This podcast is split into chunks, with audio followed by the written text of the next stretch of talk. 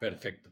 Este Darío, es que hoy pues no podía perder el papayazo que se me presentó porque tenemos un invitado que tiene historias, que tiene conocimiento, que tiene cuento. Mejor dicho, estábamos almorzando con Ramiro Valencia aquí en la casa, muy amigo de la casa, pues muy amigo de Andrea pues desde hace 20 años y me empezó a contar unas historias porque estábamos hablando de lo que hablamos nosotros en el, en el podcast, pues, de, de, las historias de negocios, de tecnología, de la situación del país. Y me empezó a contar. Historias trepidantes. No, no, no, esto hay que grabarlo. No, no, esto, no, Darío, porque es que si no, si no creamos como un banco de datos de memoria, entonces, ¿cómo sabemos para dónde nos vamos a orientar? O sea, necesitamos un, un, banco de memoria un punto de memoria para, para, que podamos aprender no solo de las experiencias, sino para que tengamos referencias. ¿Por qué actualmente pensamos así? A, mí me da un poquito de pena pues uno llegar y decir que yo me conozco la hoja de vida de Ramiro, pero yo lo conozco es por, por las diferentes instancias que lo he conocido en la vida, pero pues tiene más puestos que un bus, pues para que sepas. O sea, este man fue ministro de Minas, gerente de empresas públicas, gerente de la fábrica de licores, secretario de gobierno, eh, junta directiva de Avianca, Ramiro, ¿qué se me puede escapar? Se Digamos dice, que... Se, dice rápido, Ramiro, ¿no? Eso se dice rápido, se cuenta rápido. Sí. No, lo más importante es que hoy soy abuelo. Eso ah, es importante. Es quizás desde las... Ponga la primera, segunda. Eh, eh, entonces... Eh, entonces, cuando pues tenés el placer de disfrutar un buen almuerzo con una persona de este calibre, uno dice, hey, en ese momento uno es la esponja, por favor habla más que yo estoy aprendiendo y necesito eh, crear en mi cerebro eh, conexiones neuronales para poder eh, pensar mejor y, aprender de toda la experiencia que tiene. Entonces, por eso, pues no es los jueves, sino miércoles, hora de almuerzo. y entonces él tiene un par de joyas de historias. Vos sabes que yo de hace días, Darío, tenía mucho interés pues, de, de, de, entender el problema, por ejemplo, de Hidroituango, que nos lo va a contar ahorita. Eh, porque a mí sí me gusta que me lo cuenten en formato largo, pues porque es que yo creo que no tiene ningún sentido cuando no se le cuentan pues en puro formato de clickbait, noticia, entonces la gente pues queda en el aire y entonces cuando vos lees la noticia básicamente te están ya de una vez cebando al segmento de opinión, pero yo quiero que me lo cuenten desde el punto estructural, desde el punto de inversión, desde el punto de por qué las personas decidieron, pero él se me atravesó en el almuerzo con una historia muy bacana de interés. Digamos que todos los que somos de Medellín, pues nos parece y, súper interesante. Entonces me estaba contando, creo, creo, que la conversación fue así, me dijo, ¿vos qué estabas haciendo en el 93? Y yo le dije, no, yo estaba prestando servicio militar, yo estaba prestando servicio militar cuando era esta feta del general Mario Hugo Galán. Me dijo, ah, yo en esa época, Ramiro, vos me corregís, vos eras secretario de gobierno y me habías dicho que... Secretario general. Secretario general. Y me habías dicho que ah, con Juan Gómez habías eh, eh, eh, hecho el siguiente plan y era irte a conversar, a tratar de negociar con Pablo Escobar.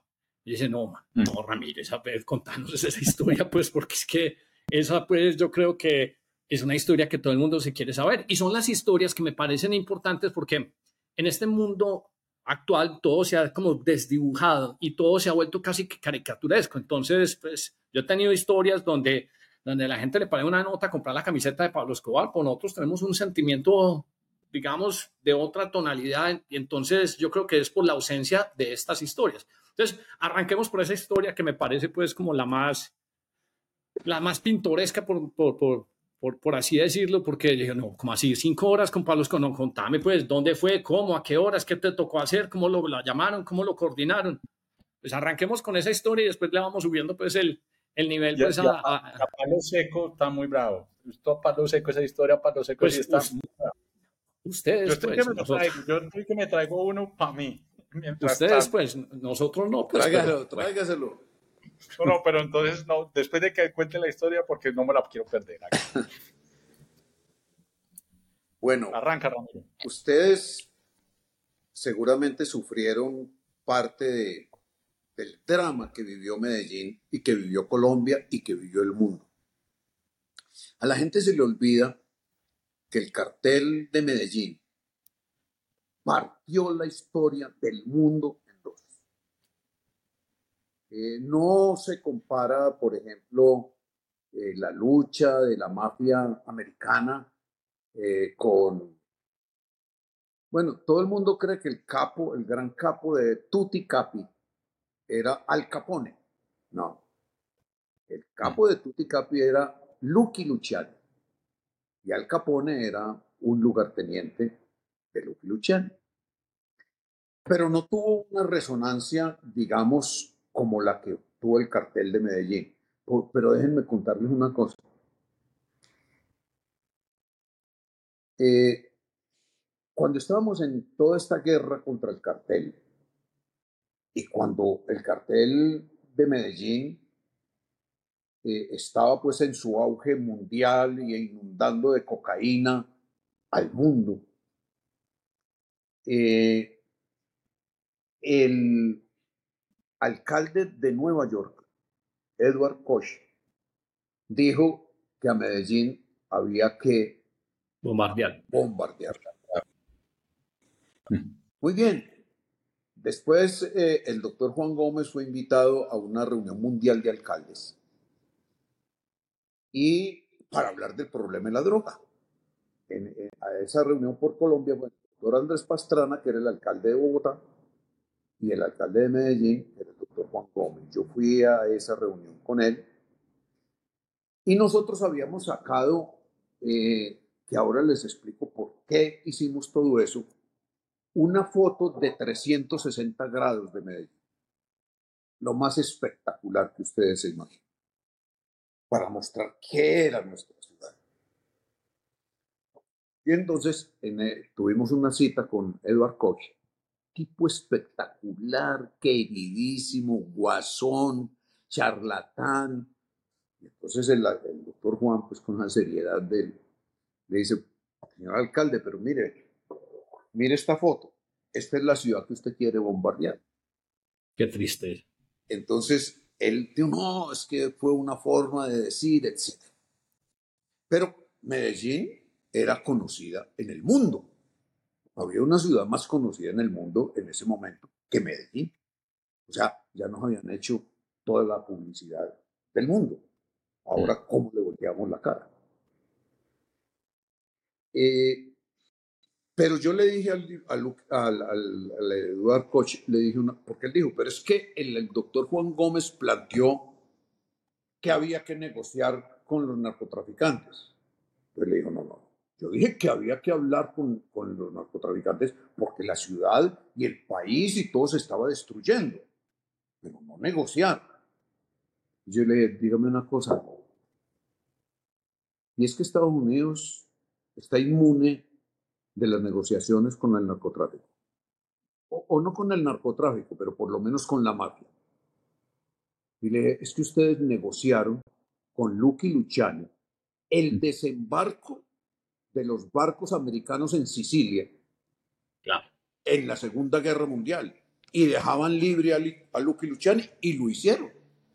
Mm. Entonces, para un lado se puede y para el otro lado no. Yo no estoy de acuerdo con el diálogo con los narcotraficantes. Es más, les quiero contar, esto no, no lo sabe prácticamente nadie. El doctor Juan Gómez muy angustiado por lo que estaba pasando en la ciudad, cuatro, cinco bombas diarias, miles de asesinatos de policías, de jueces, de magistrados, de periodistas, de gente del común, bombas, carros bombas al lado de la Macarena, junto al estadio, en fin, ustedes eh, que, pero les tocó vivir ese drama tan duro que nosotros vivimos, porque la guerra se nos situó aquí, sí. contra el narcotráfico. No en el mundo, en Medellín. Eh, realmente eh, era, era muy complejo, realmente, cómo nosotros íbamos a salir adelante. Y un día Ah, no, entonces en un consejo de gobierno, él nos planteó, dijo, hombre, yo quiero plantear, en ese momento se estaba planteando el diálogo con las guerrillas. Y él dijo, yo creo que el diálogo debe ser total. Yo lo voy a plantear. ¿Quiénes están de acuerdo? El único que estuvo en desacuerdo fui yo. no estoy de acuerdo en dialogar con el narcotráfico. Es que no es lo mismo digamos, el levantamiento de un grupo político que está buscando el poder, que está buscando, digamos, suplantar el Estado de Derecho. Y entonces, bueno, vamos a dialogar. Y otra, unos criminales. Ven cómo, cómo se está destruyendo la ciudad. Pero ganaron. Muy bien. Y un día el doctor Juan me llama a su oficina y me dice, Ramiro, ¿vos serías capaz de ir a hablar con Pablo Escobar? Y yo le digo, sí. Yo sé, pero con una condición. Usted me da una carta de puño y letra suya diciendo que me pide por la ciudad que vaya a hablar. Mm. Porque yo no me voy a someter a que de pronto me cojan con el cartel de Medellín que estaban buscando, que había eh, avisos por todo que se daban 5 millones de dólares en ese entonces, que es lo que ustedes tienen ahora en el bolsillo. Eh, eh, y, digan, este estaba o, negociando con los narcotraficantes o, era el cartel. Viste, Ramiro, y vos que tenés hijos, ¿qué, ¿qué, estaba pasando por tu cerebro en ese momento que no te dio ni siquiera miedo, o sí te dio miedo, pero cómo, cómo hiciste para enfrentar pues ese, ese momento donde digo, yo quiero ir a hacer eso? Pues es que me, me, la parte humana del aspecto de que vos te sientas tan valiente de que querés ir a hacer eso, también me parece un proceso muy... No ir a sentarse con Pablo Escobar en plena época donde ese man hacía lo que le daba la gana. Eh, Hernán, si soy sincero, no es de, de hombría, ni de... Yo lo que creo es que cuando uno entiende qué es lo público y decide entrar al servicio de lo público, porque la política es lo más noble que se puede ejercer si se entiende como la búsqueda del bien común. Y nosotros estamos viendo sufrir toda la sociedad de Medellín y del país y del mundo con el narcotráfico. Sinceramente te digo que no sentí pues gran temor pero no sentí tampoco gran preocupación en ese momento. Lucas, es que Ramiro se está echando una historia, la más importante, yo creo, pues que, hemos tenido en este podcast. Me dice que se sentó con Juan Gómez Martínez le dijo, Ramiro, ¿serías capaz de ir a hablar con Pablo Escobar? Y yo le estaba preguntando, ¿cómo hiciste para que no te diera miedo? Y él ya nos está terminando de contar cómo fue la historia de irse a hablar con Pablo Escobar. En eso es lo que estamos. Ramiro, entonces le pediste la... Estoy con Lucas, ¿cierto? Sí. Lucas, cuando usted jugaba fútbol, ¿le daba miedo si le decían que tenía que... No, no lo oigo. Ah, pero eso es problema suyo. ¿Que no me oye? No, no, no sé por qué no te está oyendo, pero que nosotros pues sí todos estamos oyendo sin problema. De pronto, Lucas, desconectarte y trata de, conectarte otra vez. ¿Listo? Sí, porque ni lo oigo ni lo veo, rarísimo. Los veo a todos menos, menos a Ramiro. Ya, ya entro. Qué, pena uno interrumpir la historia en este momento, pues así tan importante, pues. Entonces no es de, no es de macho, no es de héroe, con sinceridad, no es eso. Es que sentís que se puede aportar para que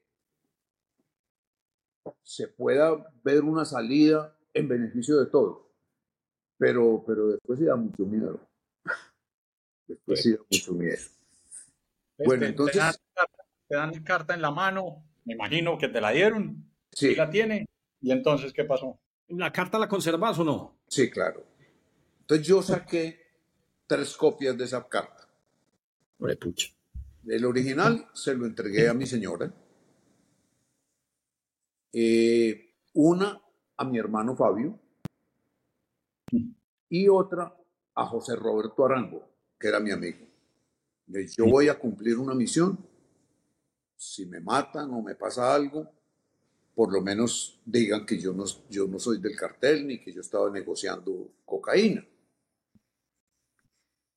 Bueno, y entonces, coincidencialmente, en esos días nos habían secuestrado en Medellín al Contralor General de Medellín. Y era el grupo, el GEGA, que era el Jorge Eliezer Gaitán. Se se atribuyó ese secuestro. Y entonces yo llamé al OBO, una población del Cauca, en donde estaba un proceso de negociación con el M-19. No, con, con, eh, con los gaitanistas, eh, los gaitanistas. Y entonces estaban en esa negociación y yo hablé con el comandante para preguntarle si, e, si ese grupo pertenecía a ellos. Bueno, no pertenecía a ellos. Entonces llamamos a Gloria Gaitán, que era la hija de Jorge Eliezer Gaitán, y vino a Medellín a hablar con nosotros. Nos fuimos a almorzar al pueblito Paisa y al regreso a la alcaldía, yo me fui a para mi oficina, el alcalde quedó hablando con ellas, estábamos bregando a rescatar al Contralor General de Medellín y una, una llamada. Ramiro, que la reunión es hoy. O sea, era la reunión a las, estábamos a las dos y media de la tarde. Yo me imaginé que fue a las cinco o algo así. Pues yo entré al despacho del alcalde y le dije, alcalde, la reunión es hoy, vine a pedirte la bendición. Ah, pues. Y me fui con una persona que fue la que nos, nos guió. Yo me tenía que encontrar, o los dos nos teníamos que encontrar, o, ¿se acuerdan esa, e, e, ese estadero que hay en la entrada de Envigado, después de pasar eh, la bomba? Sí. Toda entrada a mano derecha. Bueno, ahí está. Que eso es la calle La Buena Mesa hoy, pues. En, en Envigado. No. Pues entrando a Envigado al principio. No, bueno, entonces no, sé. a todo el comienzo de Envigado. En todo caso, ahí estábamos ah, sentados a las 3 de la tarde tomando una gaseosa. Este señor me dijo, ¿cómo te parece que me llamaron de la cuarta brigada a preguntarme si yo tenía una reunión con Pablo Escobar? ¿Cómo así? Ya sabían en la propuesta. Mío no. Yo dije que como que le ocurría. El tipo era muy prestante, tenía un cargo muy importante. Pero siempre le queda a uno pues la cosita como así, que algo se estaba moviendo. Y eh, pues quedamos ahí cuando llegó un muchacho joven, dijo, doctor Ramiro Valencia, fulano de tal, sí, despachen los conductores y vengan conmigo. Yo, yo de corbata y todo, pues no van a creer que iba. Sí, claro, me imagino. pues. No sabíamos cómo. Cuando nosotros entramos a la finca del 8, ahí en el Envigado. Pero ¿y fuiste vendado o en un carro normal? ¿no? Pues ah. como las películas, pues normal. No, no. Okay. No, no, no. No como uno se imagina. Okay. No como uno se imagina, sí. Bueno, mm. llegamos allá, yo vi a don, Fabio, a, las señoras sentadas en el corredor, yo nunca en mi vida pues había entrado a esa finca. Llegamos ahí, que pasen al comedor. Vamos al comedor y sale Jorge Luis Ochoa, que a quien tampoco yo conocía. O alto, gordo, pues buscado por el mundo entero, entre los del cartel de Medellín, y empezamos a hablar. No, muy importante estas conversaciones, porque de todas maneras todos estamos viviendo muy maluco. Uno siempre empieza a decir, escucha, pero yo qué hago aquí? ¿Para qué, me, qué vine? Sí, ¿a qué me meto en estas vainas? Bueno, usted no imagina el mano de escoltas y de metralletas en esa finca. Eso le impacta a uno ya mucho. Muy bien. Por ahí, como a las cuatro y media de la tarde, o cinco, dice él, sí, que el Señor nos va a recibir. vamos. Cinco carros de, de, caravana. Mm. Y el Hernán, usted que, que se que sugirió hoy que yo era inteligente. Nada. me fui en el mismo carro con Jorge Luis Ochoa. Y bueno, yo, es que en ese, en ese, momento, en ese momento, todas las neuronas se van y debe quedar una, la de supervivencia, la de no sé cuál es. Y debe, y debe estar con pañales, pues, y escondidas y huevón. Es que yo ya no tengo neurona ni de lo otro tampoco. Entonces, pero bueno, muy bien. Sale esa caravana de cinco carros armados hasta los dientes. ¿Y dónde vamos? Hasta que cogemos el camino, la cola del zorro. No, puede ser. Hay, que ilustrar a la gente que nos oye que la cola del zorro era el botadero de gente, de cuerpos, pues... Eh, Sí, sí, cuando yo iba para Bogotá me encontraba dos o tres cadáveres a la vera de la cola del zorro, güey. Era... Es, que, es, que, es que eso es lo que la gente no entiende, es que nosotros, pues, todos quinceañeros subiendo por la cola del zorro, nosotros veíamos gente, a esa edad donde el muerto del día lo tiraban ahí. Sí, claro. Bueno, muy bien. Esa carretera en ese momento no estaba pavimentada. Cuando de pronto un retén de la policía no. Por ahí 40 policías. No. Y uno, y uno con ese combo. con, con, con ese combo. Con el número 2 o el número 3 al lado. Bueno, y entonces no se mueve nadie, todos con fusiles al frente de nosotros. Jorge, eh, Jorge Luis Ochoa iba en el puesto de adelante, al lado del chofer. Yo iba atrás, detrás del chofer, y el otro señor iba detrás de Jorge Luis Ochoa. Jorge Luis Ochoa, yo me acuerdo, él tenía un revólver de este tamaño. Y era así, pero lo escondió, pues porque había un, un, policía chocuano apuntándolo, no lo reconoció. Mm. Y, él, y este señor sacaba un carnet con la mano temblando, déjennos pasar a nosotros que nosotros, no se mueve nadie. De mm. pronto, el, el, el jefe de escoltas, que era un teniente retirado, con el primer carro de adelante. Entonces, toda la, todo el, combo, casi todo el combo, se fue detrás a perseguir ese carro. Y ese carro, en un determinado momento, se devolvió. Y, y preguntaban, ¿y, dónde iba, ¿y dónde iba la otra persona que iba ahí? ¿Qué se hizo? Nosotros no, pero déjenos pasar a nosotros. Nos dejaron pasar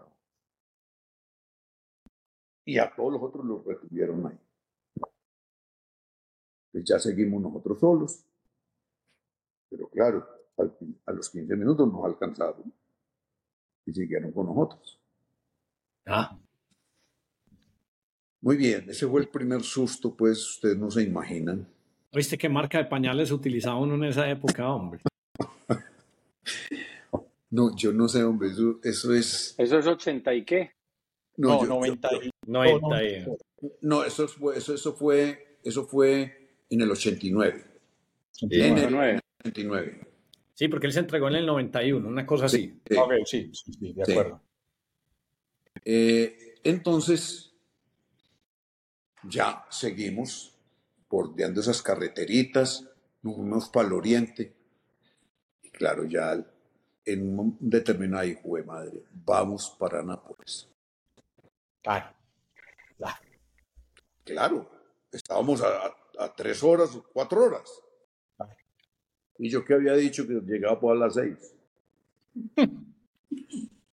bueno, nos fuimos y paramos en un, en, un estadero, estadero. Contemos que es un estadero. Sí. Es como una fondita, una fonda. Sí. ¿Qué es una fonda? Un, no, un restaurante. Es a, borde, a borde de carretera. A borde de carretera. Hay, un restaurante. sí. Muy de banquitas y tal, donde hay eh, desde el plato típico, frijoles tal, servicio de Coca-Cola, muy, muy tiendita. Muy tiendita. eran, por ahí las seis de, la tarde, seis y media hay que graficarle a la gente que estamos hablando del 89, o sea, estábamos en la peor época de Medellín y, de, y, había, que era irse hasta Bogotá, era la vía que conducía a Nápoles. O sea, Ramiro salió de Medellín por la noche lo, lo que le estoy entendiendo. No, no, no, por ahí a las seis. no, de ahí salimos por ahí a las cinco de Medellín. A las cinco de Medellín. O sea que a las diez, seis y media o algo, siete, ya estábamos en la fundita. Y eran vías absolutamente, pues eso no pasaba a nadie, porque estábamos en el 89, o sea. Y, y en pleno, plena problema con el narcotráfico. Y con las guerrillas, porque es que eran todas las violencias las que se estaban cruzando. Por punto y punto. Muy bien. Si ustedes me hubieran visto a mí allá en esa, en esa fonda, se han muerto de risa porque yo, de corbata, por, por supuesto. Y en, esa, y en esa mesa, así, para que nadie me viera, al lado de Jorge Luis Ochoa. Hombre, ¿qué te pasa? Un dolor de cabeza, el berraco, es que no, no puedo. Pero yo no levantaba. Fue al cuarto de hora, dice, recibe él una, un mensaje, dice, sí, que el Señor nos recibe. Pues no, tampoco nos decían dónde, cuando entramos a Nápoles. Nápoles es el zoológico que hizo Pablo Escobar, una cosa de dos mil hectáreas. Yo nunca entré ni nunca dejé que mis hijos entraran al zoológico porque ese era, lógicamente, el, el, atrio del narcotráfico. Llegamos allá lleno de escoltas, ejército de escoltas, y nos sentamos en, en, al lado de la piscina. Ahí estábamos tres personas, por Luis Ochoa, el que me estaba acompañando, y yo. De pronto aparece Pablo Escobar. Mm. Más o menos, Lucas, ¿vos cuánto me medís? Un 80. No, no, no seas mentiroso. No, en serio. Hernán, ¿no es cierto que a mí de unos 70? No, Lucas sí es más alto que yo, pues. Eh, entonces, y yo mido unos 73, pues. No, no era, no era una persona. Ok. No era gordito impecable. No, no era gordo. ¿Ah, no? No, él no, él se engordó después. De una pantaloneta blanca, tenis blancos impecables, una camisa de rayas. Fue pucha, hermano, el momento de la verdad ante el monstruo. Muy amable, de una dentadura impecable, de una, el arreglo de uñas impecable. Y entonces eh, nos saluda y me dice, bueno, Ramiro, entonces aquí a la orden, pidieron una cita para ustedes. Y miren lo que se me ocurre a mí, que yo digo que que eso no es Dios, eso no es Dios. Yo le dije a Pablo, yo vine a hablar con usted y quiero advertirle una cosa. No vengo a negociar nada. No vengo a que acordemos nada. Porque nosotros no somos la autoridad para conversar. Eso es el gobierno nacional. Nosotros somos la autoridad. Y no importa que tengamos esta reunión, nosotros tenemos la obligación de seguir persiguiendo al cartel de Medellín. Y yo le voy a decir a usted por qué acepté venir aquí. Darío, uno diciéndole eso pues al, al, tiburón con la boca así abierta y fue de pucha. La casa de él, en la casa de él, ¿no? Pero cuando vos ya lo ves es tan común y corriente que, vos, él no está uniformado de nada, él no tiene armamentos. No, no, no, no te intimida, realmente. Hmm. Bueno, Por lo menos no te intimido a vos. Pero es que no, no tenía una, como una imagen de, de por ejemplo, eh, el mono Jojoy. Eso es otra historia. Eso es otra historia. Terminemos con esto. Terminemos esto. Terminemos no, no, Pero digo, cuando vos lo ves con su uniforme de guerrillero, claro. pucha, te intimida. Hombre, intimida. Sí, sí, un Carlos Castaño, un tipo así, fue pucha, sí. Pero, pero, pero si está, hombre, ustedes han visto qué tan insignificante es un general de, de, de cachaco, de, de, de, vestido. De Berfit. Correcto, de civil. Usted lo va a subir a un avión y en eso, en eso tenés razón. Una de las cosas que la gente, por ejemplo, no entiende en la psicología de la guerra es que, por ejemplo, Hugo Boss le hizo todos los uniformes a los nazis y la gente se moría del susto solo cuando pasaban las tropas alemanas en la Segunda Guerra Mundial, porque los veían tan bien vestidos, tan uniformados y tan sincronizados que causan miedo. Entonces, imagínate, era Pablo Escobar de pantaloneta y tenis blanco y dije, no, yo voy a ser un parcero con el que puedo con las uñas pintadas. bueno, entonces yo le le quiero decir por qué acepté venir aquí. Resulta que cuando su mamá estaba en embarazo suyo, oiga pues lo que se me ocurre, que era no, no, pero yo no lo había pensado. Cuando su mamá estaba en embarazo suyo y es y su mamá maestra de escuela, mi papá era visitador escolar y visitó a su mamá en la escuelita del tablazo.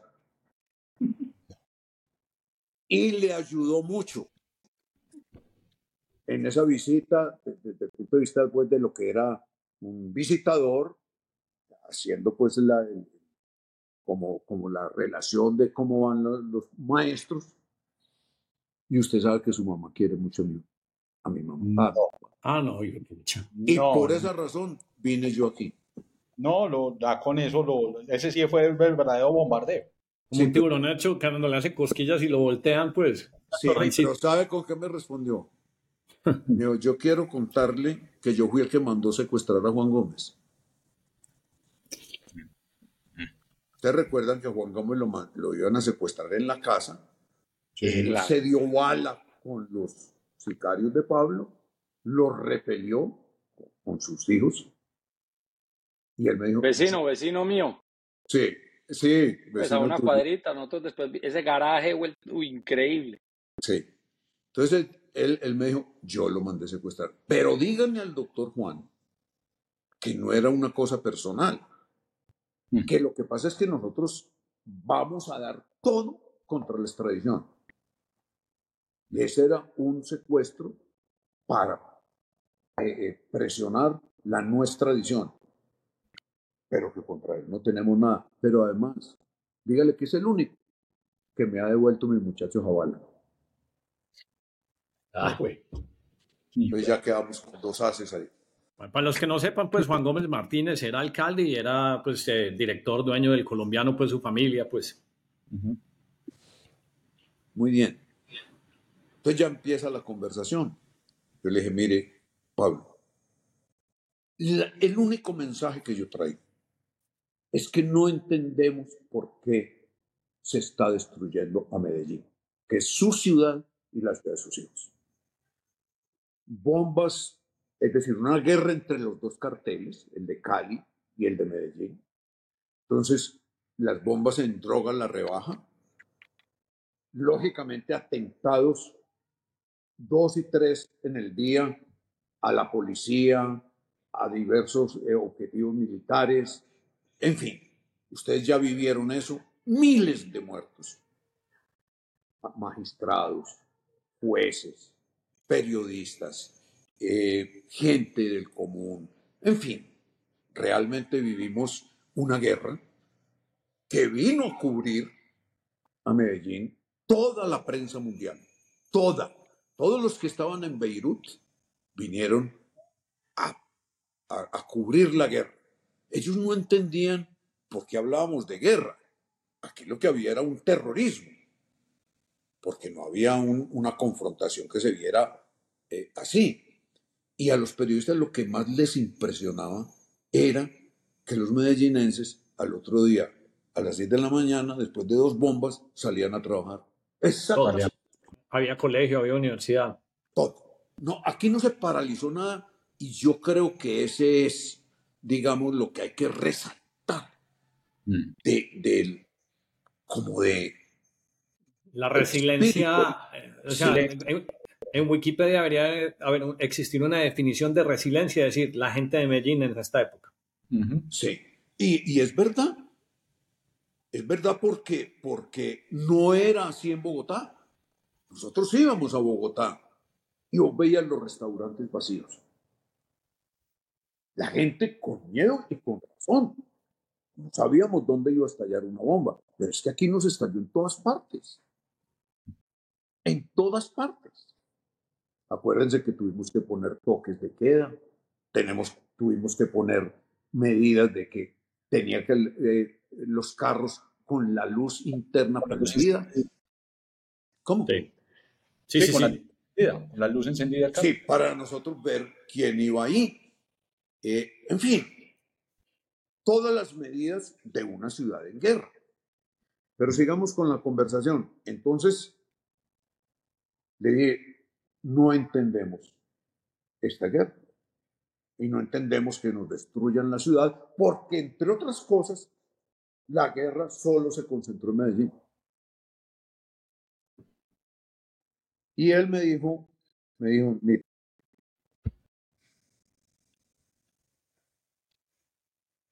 la, la guerra contra el Estado no es por otra cosa que por la extradición.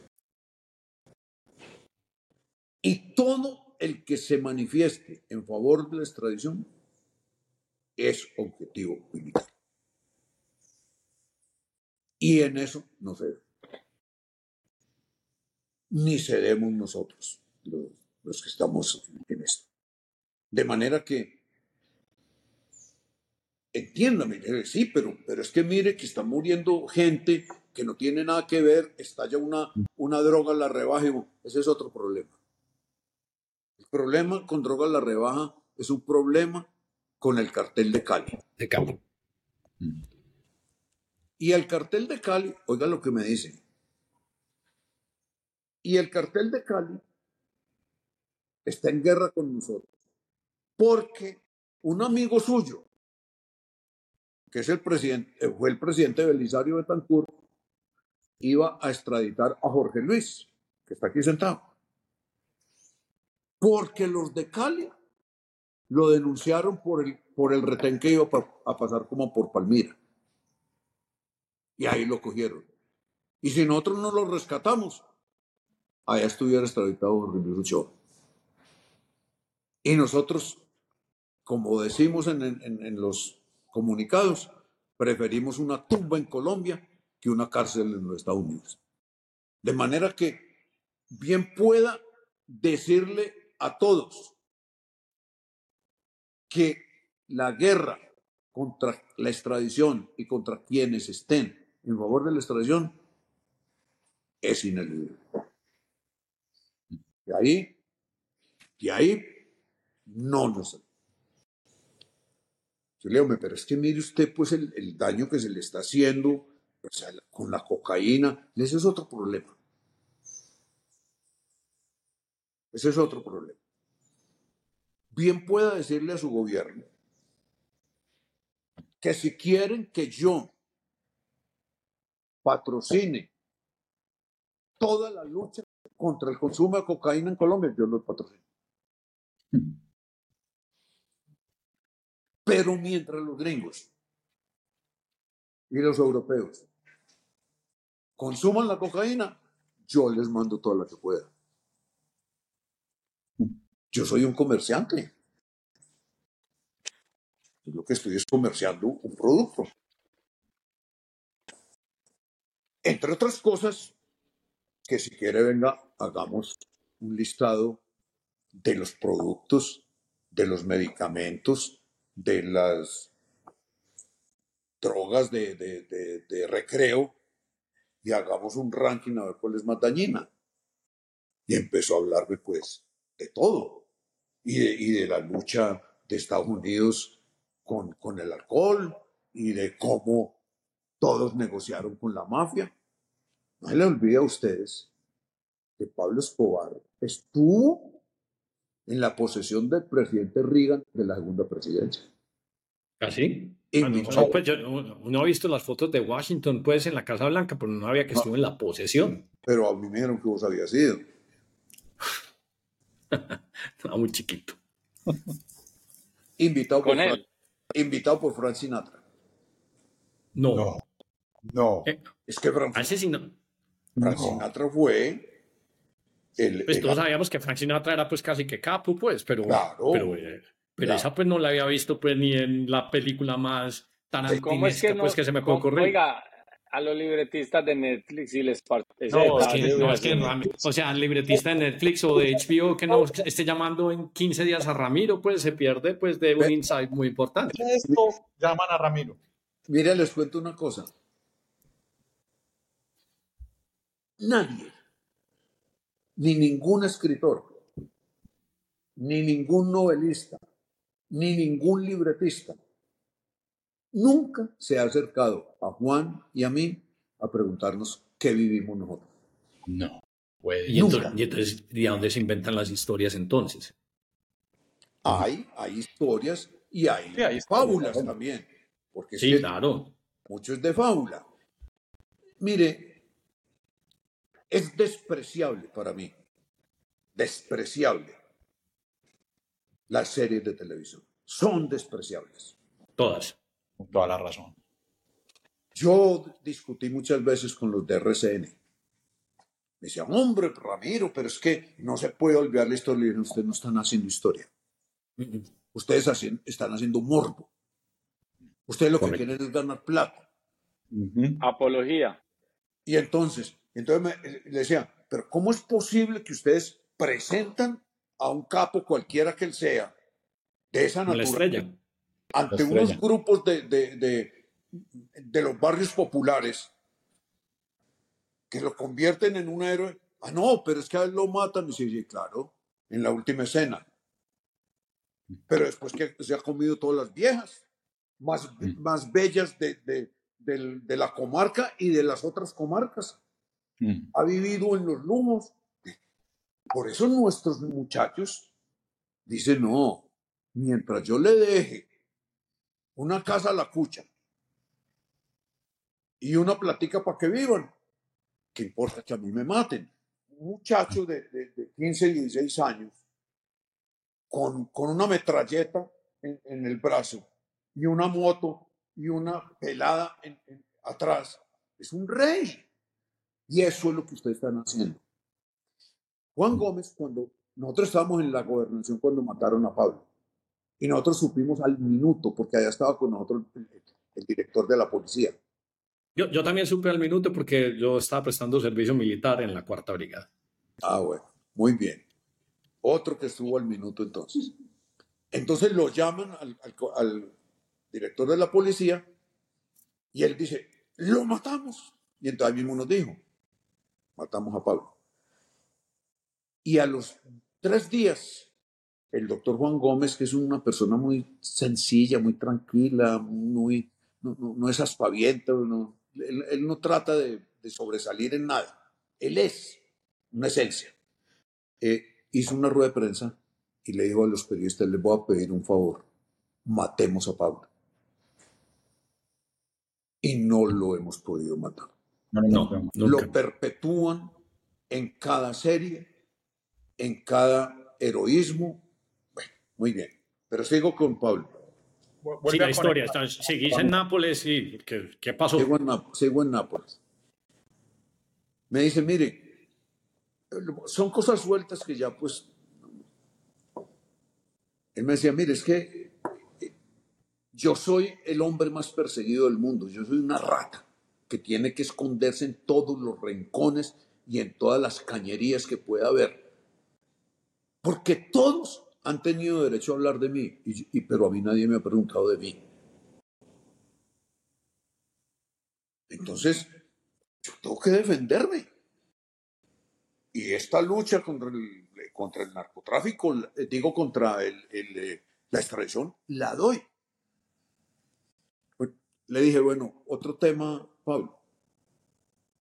En Medellín hay un robo de vehículos impresionante y todo el mundo dice que usted lo patrocina. Y me dice, ¿sabe una cosa? Al principio sí yo lo patrocinaba. Pero lo voy a decir cómo. Pero antes déjeme. Fulano, venga. Pelado por ahí de 18, 20 años. Con la mano así como así. cuéntele al doctor qué le pasó ahí. Bueno, me dieron un tiro, patrón. ¿Por qué le dieron un tiro ahí? Por robarle el carro a su señora. Yo vio que a mí también me iban a roja. Dijo, resulta que se robaban un carro. Y entonces me llamaban, patrón, doctor, eh, se robaron el carro de fulanito de tal que ¿por qué no ayudamos? Averigüen qué combo tiene eso. Entonces le llamaban, que lo tiene el combo de Manrique.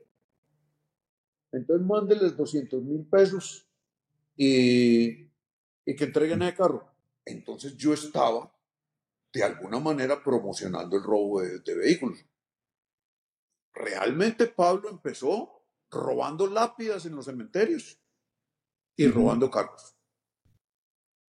El efecto cobra, Hernán. Sí. incentivo perverso. El efecto cobra. Muy bueno, pasó. ¿quién, ¿Cuál presidente propuso eso ahorita en Colombia? ¿Cómo se llama? Uno ahí. Sigamos, Ramiro, más bien, con esta historia fascinante. Bueno, eh, e, ese, digamos, fue otro, otro, otro momento. Ah, mi hijo, pero es que ustedes son muy, es que ustedes son muy, las autoridades son muy ingenuas. se roban un carro y entonces ahí mismo avisan por la radio, por todo, se robaron un carro eh, R12 de placas tal verde. Y no saben que, los que lo robaron tienen a la media cuadra un garaje y en dos horas el carro no es verde y el carro tiene otra placa. Y entonces ustedes no miran los motores ni miran los números de nada. Me, contaba, me decía él, no, a, a, las horas de carro ustedes no pueden estar buscando el carro amarillo, porque ya no es amarillo, ni es esa placa. Bueno, seguimos. Ah, pero bueno, uno se va metiendo pues ahí en la conversación y sacando cosas y en fin. Pero hubo un, algo que a mí me hizo mucho daño, mucho daño, y que tuve que hacer un esfuerzo para, para volver como al estado real. Y es que mientras estábamos en la conversación, por ahí cada cuarto de hora se aparecía Manuela, que tenía por ahí cinco años, la hija. La hijita, disfrazada de algo. Mm. Entonces él se moría. Yo, yo me, me fui llevando la imagen del papá amoroso con su hijita, como era yo con mis hijos. Y eso me hizo mucho daño. Yo vivía en Envigado. Sí, porque lo humanizaste. Claro. Eh, no, era ya no, era, monstruo, ya lo humanizaste. Con papá. Sí, el papá. Y cada, pero cada cuarto de hora llevaba disfrazada de una cosa distinta y él se moría. Eh, una cosa que les quiero contar también. Me preguntó, bueno, doctor Ramiro, eh, ¿cuál es el lío que tiene el metro con el municipio de Envigado? Resulta que el municipio de Envigado no dejó pasar el metro. Correcto.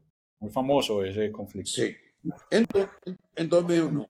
Le dije yo, no, que no, no quieren dejar pasar el metro. Y sí, pero es que me dicen que es que le van a cobrar valorización a los estratos 1, 2 y 3. Que no es mentira. Nosotros no vamos a cobrar el, valorización en, por el metro. A nadie. Entonces me dijo, y le dijo, Jorge Luis, llámese al alcalde de Envigado y a la presidenta del consejo. Dígale que hay que dejar que pasar, pasar el metro. O sea, ahí vos te das cuenta de que... ¿De cuál es el verdadero poder? ¿Sí? El manejo fuera total. ¿Cierto? Bueno, por ahí como a las 11 de la noche, porque esto fue puesto una conversación de ¿Viste? ¿Estaban tomando traguito o eso era palo seco esa conversación? ¿Cómo era eso? No, no, primero porque yo mientras soy funcionario público no me tomo una gota de alcohol. Y porque era peligroso. Aunque, aunque no fueras funcionario público, pues ahí con, como el que usted dice, quien toma alcohol con una cobra. Bueno. Y de pronto nos dice, hombre, qué pena con ustedes, yo no les he ofrecido nada. Eh, vengan, vamos a, dar una comidita. Y subimos como a un kiosco, a un segundo piso, muy bonito, de paja, pues, todo eso, pero muy, muy chévere. Y ahí comimos. Pero eran las once y media de la noche. Y, y, a mí me estaban esperando desde las seis de la mañana y nadie sabía nada. Bueno, ya nos fuimos y cuando uno sale pues de... de... sobra decir que no había WhatsApp ni celulares, ¿no? No, nada, nada Oíste, pero entonces, en todo, él, quería esto, vos querías esto, pues como gobierno, no, hubo conclusiones, solo hubo conversación. Solo hubo conversación. Ok. Primero acercamiento. Solo hubo, no, hubo conversación porque no, primero no, una autoridad local no puede negociar nada. Claro. Y segundo, porque él no iba a hacer, nada. Él, él, empezaba a hablar de lo de él, de, ah, por ejemplo, él me dijo, eh, usted, yo, por ejemplo, no he tocado, no he refinado un gramo de cocaína. Le dije, ¿cómo así? Me no he refinado un grado de cocaína. ¿Me cree? Pues, si usted me dice, no, no, es que usted me cree porque yo le dije que había mandado secuestrar a Juan Gómez. Bueno, usted no me, no me estuviera creyendo. Pero es que yo compro la cocaína refinada. Ah, y me contó esto. Me dijo, mire, la primera guerra entre carteles fue entre nosotros y los, el cartel ecuatoriano. Nosotros compramos la base de coca en Perú y la transportan de Perú por Ecuador a Colombia los ecuatorianos. O los pastositos se, se, envalentonaron y entonces nos estaban haciendo esto. Le decían a los de la aduana que iban a pasar la coca, entonces la cogían. Y entonces nos llamaban a nosotros para que pagáramos el rescate. Y nos dimos cuenta. Y los exterminamos. Ese fue un exterminio de toda una, una, una magia. Y entonces ya compramos directamente en... eso se llama como normalización de supply chain. Sí. Bueno, eh, entonces ya salimos de ahí. Vinimos a, un alto, Lucas, que yo no sé, ya viniendo uno pues de, de, de allá, de Nápoles. Santuario. En donde, no, pero muy alto. Cuando ya pudimos llamar, era como la una y media de la mañana. Y yo pude llamar a Margarita. Y le dije, no te preocupes, ya voy, pero me demoro por ahí dos horas más. Pero ya voy en camino. Tampoco fui inteligente el regreso. Me vine en el mismo carro. Con Jorge Luis. Con Carmen Ochoa. y güey, pucho. De pronto iba más seguro así. Pero ya, era, ya, ya, ya, era, ya era más de noche y todo. Bueno, ya, llegué, ya vi a Fabio, a Juana, a todos, dicen, no, aquí estoy. Bueno, y entonces yo vivía en, Quintas del Lago. No, no, no, Quintas del Lago no, en Quebrada Honda ahí en el límite entre Envigado y... Y eh, yo oía esas balaceras y no sabía si quería que mataran a Pablo, por, por lo que les dije de lo de la niña. Hasta que tuve que hacer uno y dije, no, no, un momentico, si, si enfrenta y si hay que darle chumbimba, hay que darle chumbimba. Yo tengo que despojarme esto que vi y es un monstruo. Volver a decir, este tipo está acabando con, con, Colombia. Sube muy duro. Les cuento que eh, por ahí a los dos o tres meses, el señor que nos acompañó y que fue el que consiguió la cita, me dijo, ¿cómo te parece? Es el, gobierno de, Barco. Y habían secuestrado a las, eh, a las hermanas de don, don Germán Montoya, que era el secretario general de la presidencia. Y entonces los llamaron a él, que si de pronto podía, él era muy amigo de los Ochoa. Y como todo Medellín, fue amigo de los Ochoa porque ellos antes cuando tenían el estadero Las Margaritas, que era un, sitio de, canciones, de baile, de todo eso, pues allá íbamos todos. Eh, le dijeron que si podía conseguir una cita para ver cómo, cómo liberaban a esta señora. Y eh, Pablo les dijo que no, que ya no, no, no iba a ir a la cita pero que les mandaba un emisario. ¿Y cómo les parece que les mandó a Pinina? Pinina fue uno de los sicarios más duros de Pablo. Y cuando se reunió con este señor, le dijo, cierto que usted fue, usted fue el señor que fue con el doctor Valencia, donde el doctor. Le dijo, sí, claro, yo fui.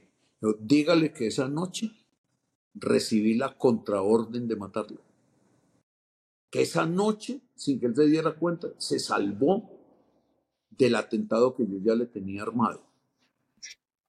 ¿Ustedes saben dónde mataron a Pinina? A media cuadra de mi casa. Enseguida, en, en, en, el edificio. Él no fue el que se tiró y cayó abajo. Exactamente. En ese edificio, atrás de la bomba. Y ahí lo mataron. Y yo sé exactamente dónde es ese edificio. Exacto. Entonces, ahí sí yo les digo, ahí sí me dio miedo, porque, porque ya es una confesión real de que me iban a matar.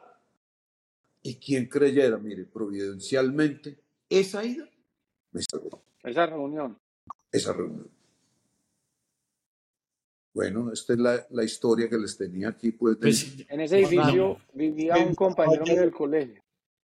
Pues, pucha. Pues es que uno es que ellos se mezclan, lo que estás diciendo de los Ochoa, que tal vez fue lo que lograron, pues que fue como eh, blend in la sociedad, ellos se fueron metiendo, ese edificio era 1A eh, eh, y, ese Pinina casado con una compañera de mi hermana Carolina del colegio, que no digo el nombre. No, miren, realmente Voy a decir, voy a decir una cosa muy dura.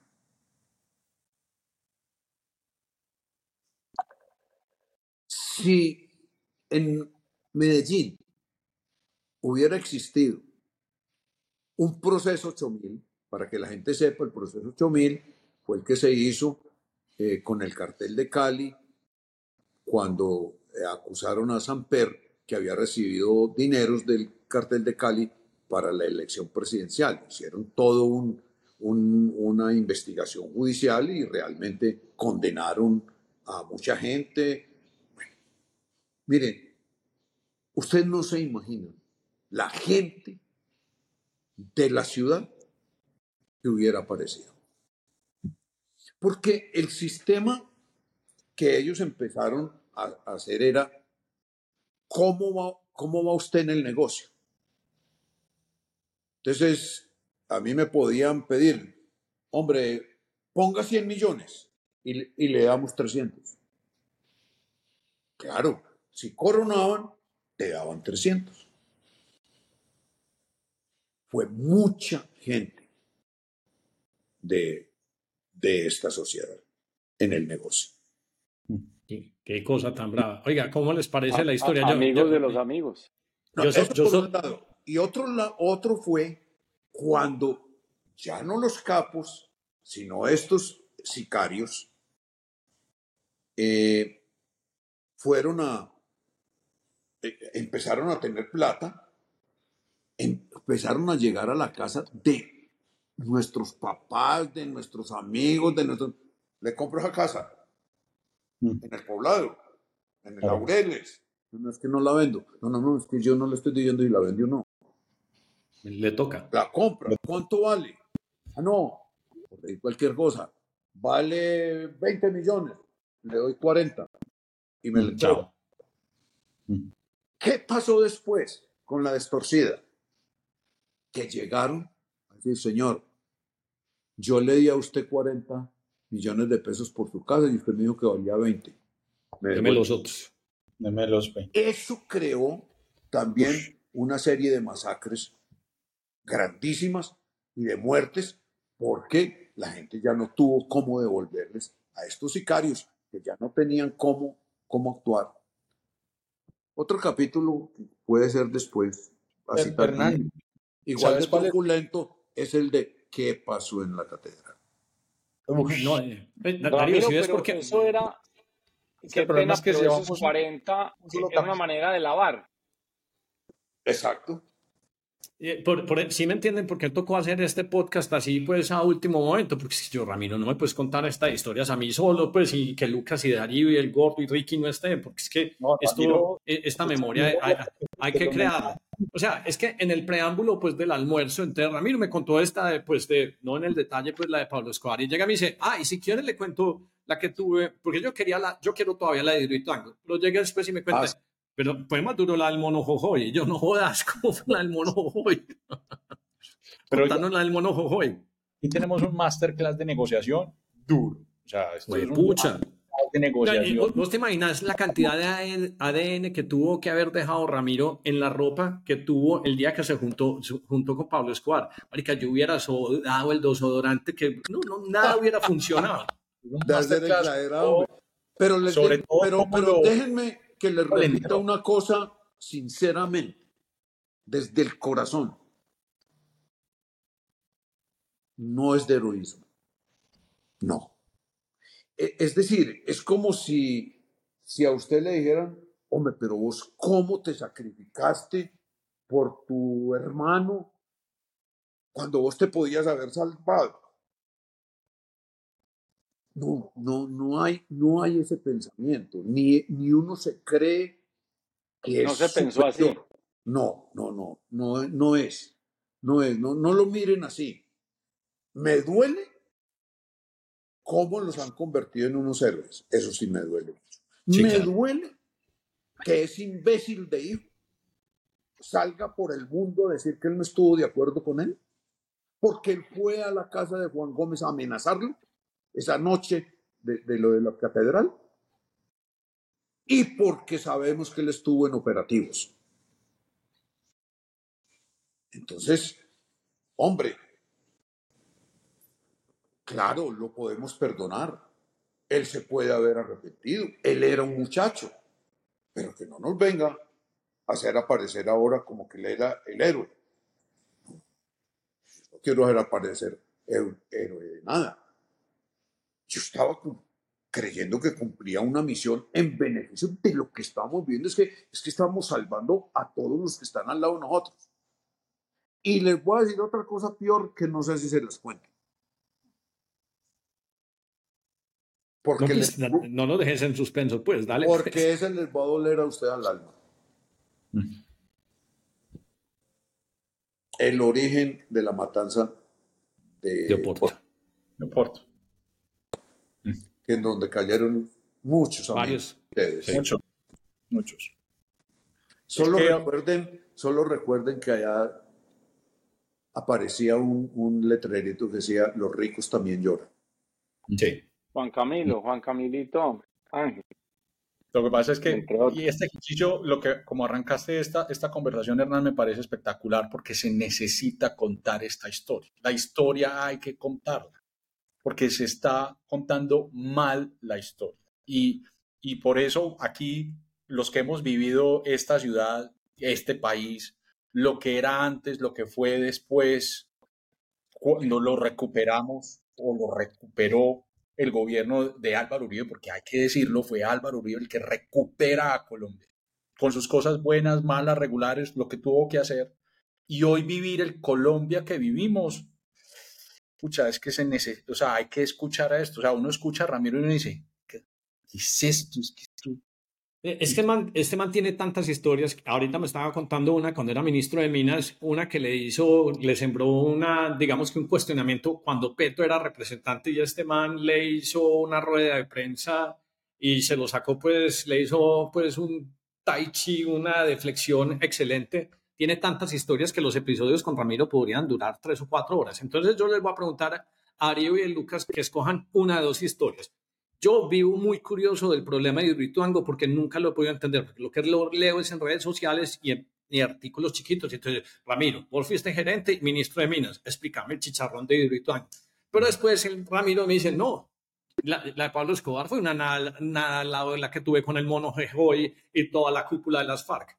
¿Cuál de las dos quieren oír ustedes? Yo, yo prefiero, es que todas, pues uno quisiera oír todas, pero, pero realmente hoy nos toca nos toca el alma lo de Hidroituango, lo otro ya nos tocó el alma, ya nos aporrió, ya salimos adelante. Sería muy bueno conocer la historia, como dice Darío, para que la gente entienda de verdad de dónde venimos nosotros, mm. por qué idolatramos al señor Álvaro Uribe y por qué nos duele hoy tanto el país de lo que está pasando, porque sentimos que se nos está yendo de nuevo de algo que vivimos. Entonces, esta historia sí hay que contarla, pero hoy eh, hoy es muy, muy actual el tema de Hidroituango. Entonces yo creo que yo me iría por ese. De acuerdo, y, y, estoy a favor de eso. Lo que pasa es que yo no sé, pues si ¿Vamos a seguir? no, no, vamos, vamos a seguir porque los podcasts buenos son de largo plazo y Ramiro tiene tiempo y le vamos a sacar tiempo. Que nos lo cuente en 20 o 30 minuticos porque es que, dijo, no, es que aún no te ha tocado, que a mí, me, a, mí me, a mí me han llamado y, y, él ha salido sin voz de las reuniones que ha tenido tratando de defender pues ese, ese proyecto. Entonces... Hey, tengo, que, tengo que decir que este podcast a esta hora me está gustando. Ramiro queda nombrado. yo ahora salgo de chicharro. O sea, ni siquiera invitado un miembro honorífico de 10 años. miembro honorífico. Pero déjenme, para la gente que los está yendo a ustedes de, de Colombia, de Medellín y de, del mundo, decir una cosa. No es aceptable que ninguna persona por ninguna circunstancia, como lo hemos oído aquí entre nuestros jóvenes. Digan, no, no, no, a mí no me toquen ese tema. El problema de los, con, los, con los narcotraficantes fue de ustedes, el problema con los paramilitares fue de ustedes, nosotros estamos en otra cosa, pero ustedes no están en otra cosa. Es que la torrente, el torrente de la vida mm. es uno. Y, usted, y aquí estamos viviendo consecuencias de lo que pasó ayer. Entonces no les estamos diciendo que volvamos atrás, ni que tienen que pensar como pensábamos nosotros, ni que tienen que actuar. Pero sí tienen que tener los elementos para que no repitan. Porque no es dable que ni en el reggaetón, ni en el, ¿cómo se llama la, la marcha de ahora? El perreo. Perreo. Por más que lo metan a Pablo. Eso no tiene, no tiene justificación que lo banalicen. Porque murieron mucha gente. Hubo muchas hubo mucha tristeza. Amigos secuestrados, de todo. Pero no solo en Colombia, en el mundo. Es que el cartel de Medellín partió la historia en dos del, mundo. Vos sabés que no, podemos decir ahora, no, no, no, tranquilos, nosotros estamos en otra etapa. Sí, claro, gracias a Dios. Gracias a mí me encanta, Ramiro, lo que estás diciendo, porque yo, yo creo que yo ya lo conté acá o no, pero nosotros o mi mamá y mis padres viven hoy en, en al lado del edificio Mónaco. Bajamos y, y, ahí queda la casa nuestra hoy. Ah, perdón. Mi hermana Paula. Perdóneme. Tiene la historia de Mónaco, ah. seguro. Acá siga. Cuando, mi hermana Paula Jaramillo. Cuando estábamos hablando con, Pablo de, de, de, lo de la guerra, me dice, vea, el 30% del ejército y el 30% de la policía es mío. Es más, El, el, de inteligencia de la cuarta brigada es mío. Mm. Eh, y oiga, oiga, usted, Hernán, el, la pelea contra mí del comandante de la cuarta brigada, no de Galán, sino de, ¿cómo se llamaba? Se me fue el nombre. Pero no era el coronel. Ruiz Barrera. Eh, creo, que está guardado en este momento. El, no, el general Ruiz Barrera me dijo, la pelea de Ruiz Barrera conmigo no es solo por el narcotráfico, es un problema de faldas. Es que él está enmozado con la, que era señora el alcalde de Medellín, que, que era William Jaramillo, lo cual lo sabíamos los antioqueños. Luz Elena, muy hermosa, que una negra muy linda además. Porque ella y William Jaramillo, que era el alcalde de ese momento cuando estalló Mónaco, cuando le pusieron los de Cali la bomba, que fueron los del cartel de Cali, dijo, ella entró con ellos, ella fue la primera que entró con el alcalde al edificio.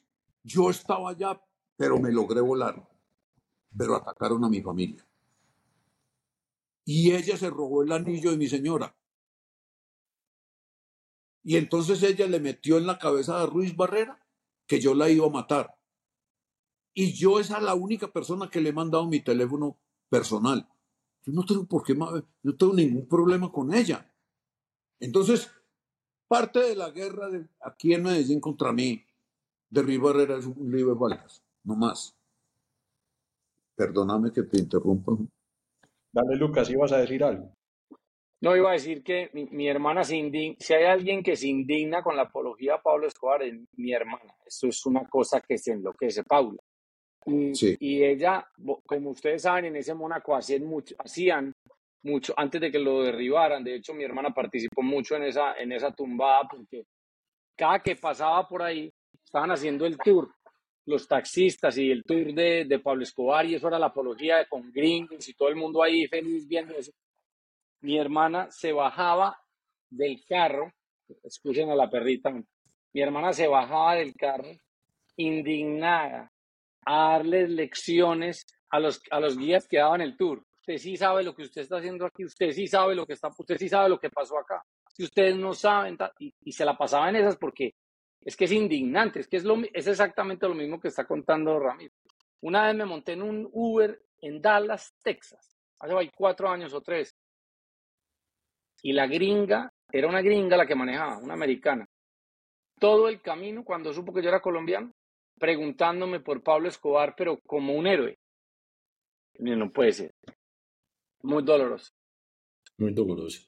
Ahora sí hagamos el cambio de canal porque es que yo necesito entender alguien que, que, ha sido ministro y gerente me explique, explícame el bendito chicharrón de Hidroituango, porque si yo trato de sacar conclusiones a través de esta masa de redes sociales que es Quintero eh, dando su opinión, yo nunca voy a entender esto y trato de leer algo en el colombiano o en el tiempo, en el espectador. Para mí no es suficiente información para tratar de desmenuzar ese problema.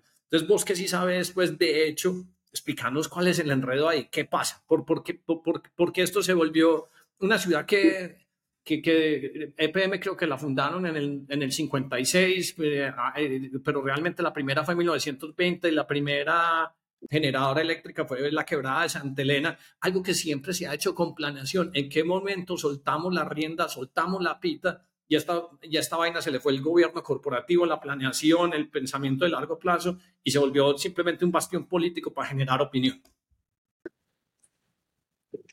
Vea, hombre.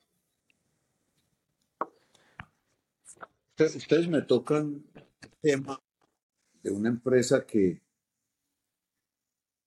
que yo considero que es mi amante conocida. Fui gerente de PM tres años y han sido los años más espectaculares de mi vida, más que cualquier otro cargo. Y yo considero que, que PM es un amante como una garrapata. Porque usted se levanta con EPM.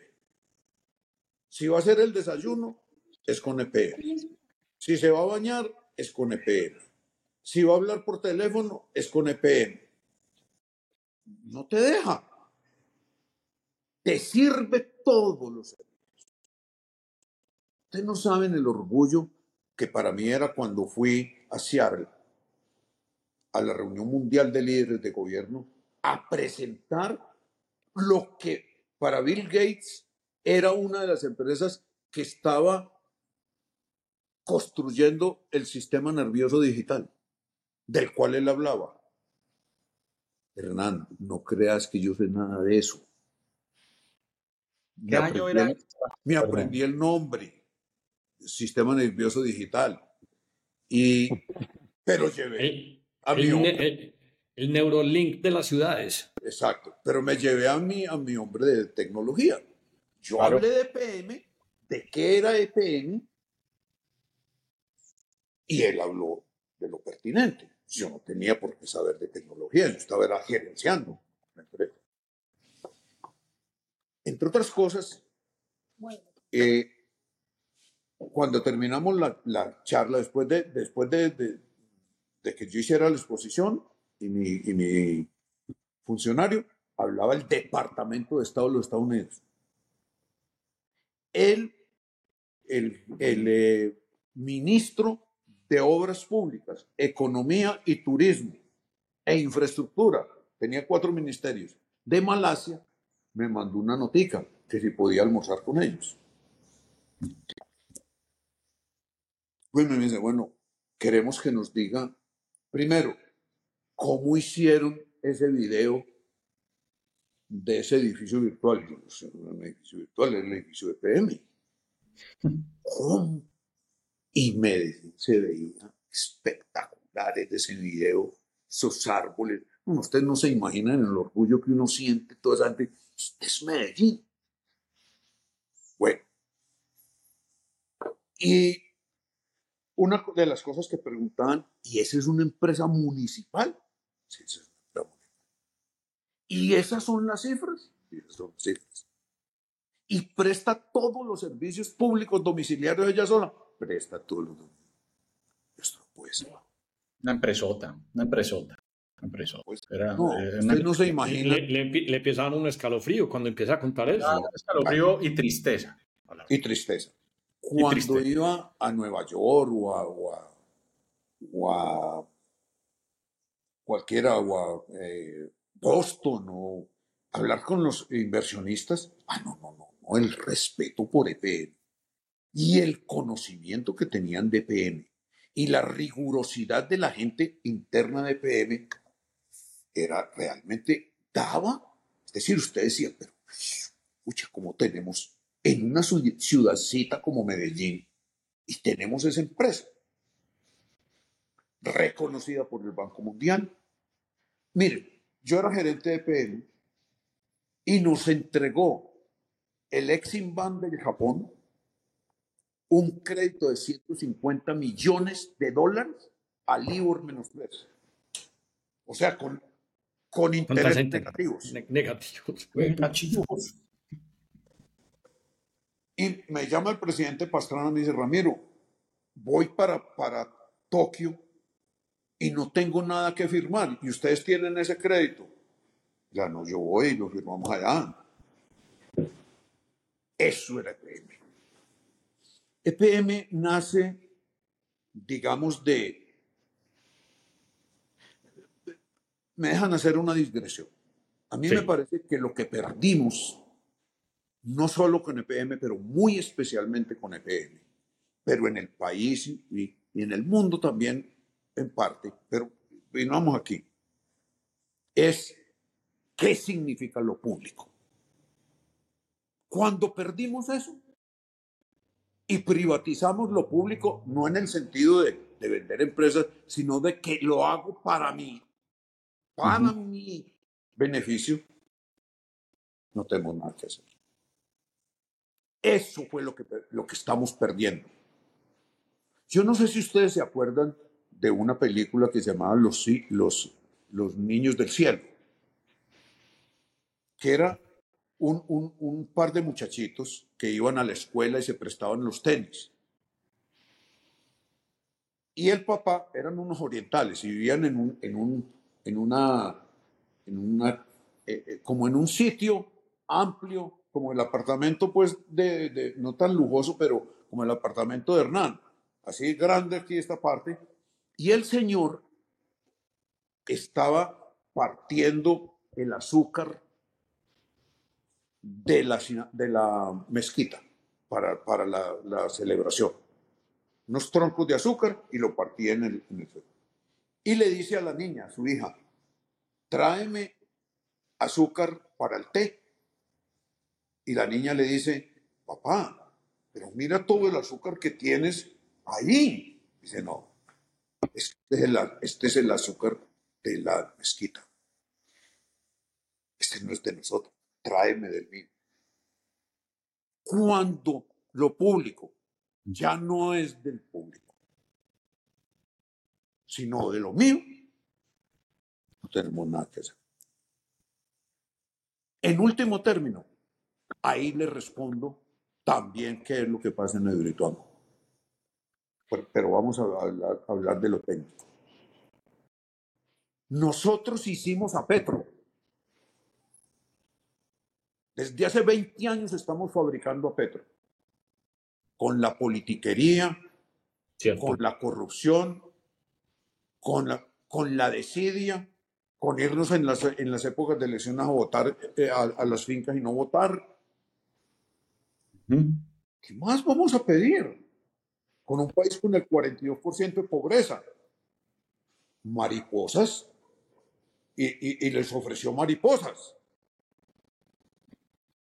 Recuerden lo que dice Leonardo Padura, si no lo han leído, en El hombre que amaba a los perros, que les aconsejo ese libro. Dice, el socialismo solo ha logrado una pobreza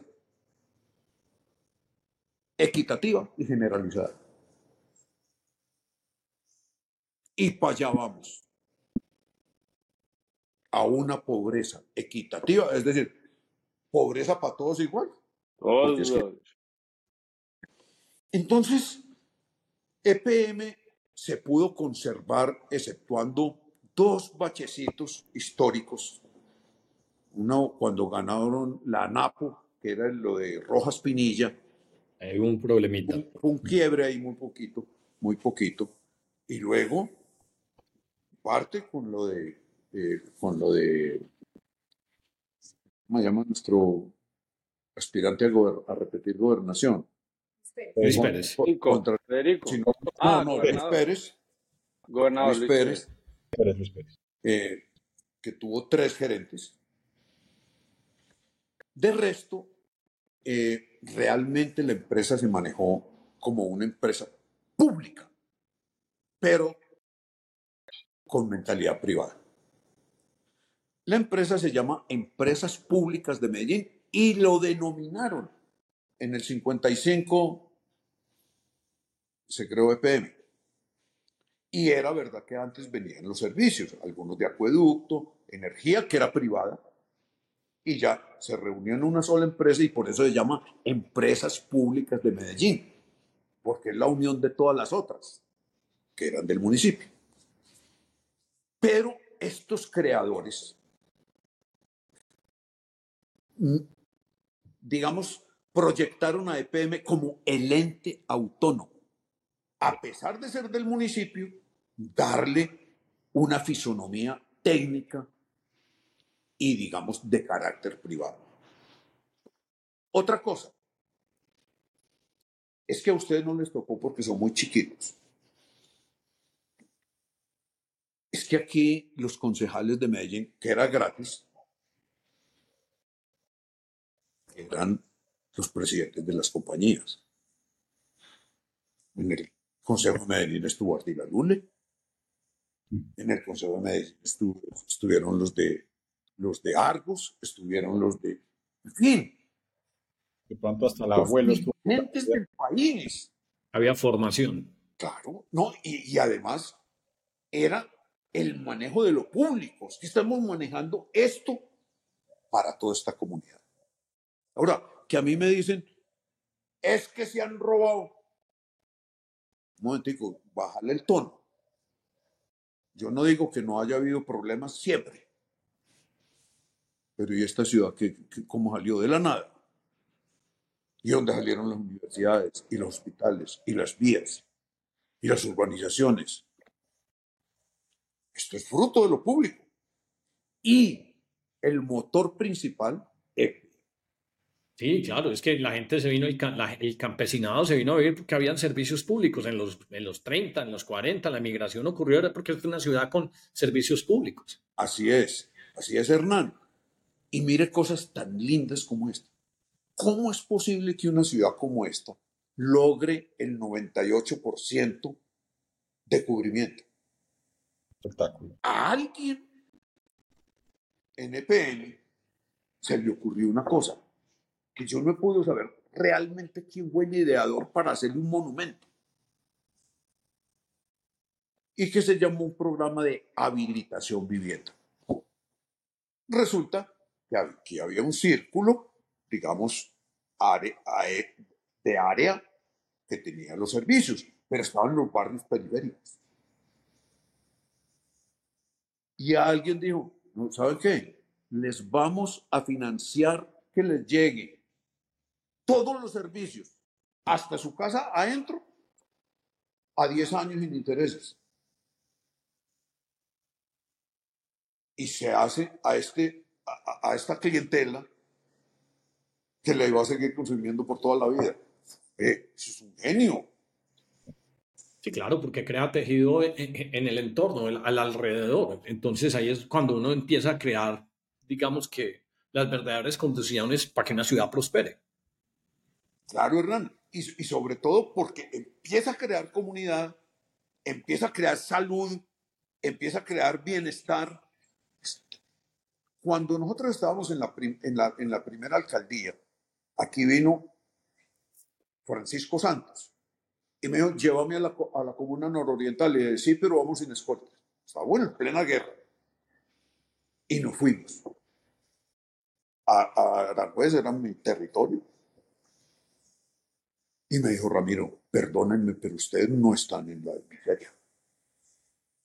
Con estas vías pavimentadas, con servicios que llegan a estas laderas, con casas de, material, le decía, es que aquí le entregamos una piecita de material a una persona en su lote y a las, y a los seis meses tiene plancha. Y está haciendo una casita para alquilar la de arriba. Es verdad tenemos momentos, tenemos sitios muy complejos, de mucha miseria, de mucha pobreza. Los barrios populares de nosotros no son, digamos, una favela. Y eso se debió a que había servicios públicos. Entonces, EPM realmente se consiguió como una empresa que se manejaba autónoma, por eso se llama el ente autónomo. Y yo les voy a decir cuál fue el secreto fuera de, de que la gente empezó a querer a quien le estaba prestando los servicios. Es que el municipio no le sacó plata durante 40, de 40 años. La dejó capitalizarse. Nunca hubo entrega de dividendos. Eso empezó después con nosotros para darle para muchas obras si ya había cómo. Entonces, ella se fortaleció y empezó a tener unos servicios de calidad técnica y de calidad de conducción y de... Ustedes ven que era PM. Es que la discusión de, los técnicos de PM, de todo índole, incluyendo no técnicos, pero sí expertos en economía, en, en lo que fuera, con el Banco Mundial, y le tenían respeto a él. Entonces, claro, yo quiero confesarles una cosa. Cuando yo llego a EPN, que me toca el cambio de milenio, estábamos en plena transformación interna de la compañía. Y yo empecé a mostrar mucho a EPN, a mostrar las bondades. porque claro, íbamos a entrar en competencia. Entonces mi obligación era mostrar quiénes éramos, qué, qué bizcocho éramos. Y después yo pensé, hijo de pucha, yo creo que fui culpable de que a los políticos se les abriera el apetito. La pusiste muy bonita, pues. No, era muy bonita. La mostré. Entonces. Le pusiste reflector. Ese sentido que les decía antes, que yo vine a manejar lo público. No, no, no, usted ese azúcar no me lo trae. Ese azúcar no es de nosotros. Lo público no se toca. Inclusive internamente, era peleas mías. Señores, es que es tan corrupto el que se lleva un millón de pesos al que lleva un lápiz de aquí y lo deja en la casa. A mí me parece que empezó a quebrarse en la política colombiana general. Primero, porque se desbarajustó la política. Nosotros no tenemos partidos, nosotros no tenemos líderes, nosotros no tenemos hoy asambleas que digan, mire, el partido eh, de Perucho cree en este país. No, son quién, cuántos senadorcitos saco, cuántos... Por Dios, perdimos el liderazgo y perdimos dar el rumbo. Viene un tipo con una habilidad psiquiátrica me gusta ese calificativo. Sí, sí. De pintar pajaritos de oro. Y yo que no tengo nada que perder, digo, qué carajo? Yo me apunto ahí. Si quedo igual que le hacen. Entonces, eh, fíjense ustedes que empieza, ya Luis Pérez hace un asomo serio de tocar a él. Y de utilizarla para más intereses personales. Y, no digo personales necesariamente de corrupción, sino para mi otro puesto. Yo le aprendí al doctor Juan Gómez una cosa muy importante. Me dijo, Ramiro, mientras esté desempeñando un puesto, no añore otro. Porque entonces negocia el que tiene. Porque entonces que, es una, que es una cosa que uno ve con los políticos de ahora, casi que están haciendo una negociación de su próximo puesto. Uno todos los ve. Entonces Quintero está en plataforma para presidencia, pues, con lo que está haciendo. Si no, no terminaría y no trataría de causar la enemistad, pues. O sea, es que nunca le he visto una propuesta de solución. Todo es como asuso las masas para que, para negociar mi próximo puesto. Así es, Hernán. Es cuando se pierde el foco de lo público. Porque es que yo estoy ahí es para gestionar lo público. Miren, no, quiero aparecer pues como, como que si yo fuera la Coca-Cola del desierto, pero sí tenía los valores de mi padre de 45 años de maestro. Por eso hablo de lo público. Yo demandé tres veces al gobierno de Pastrana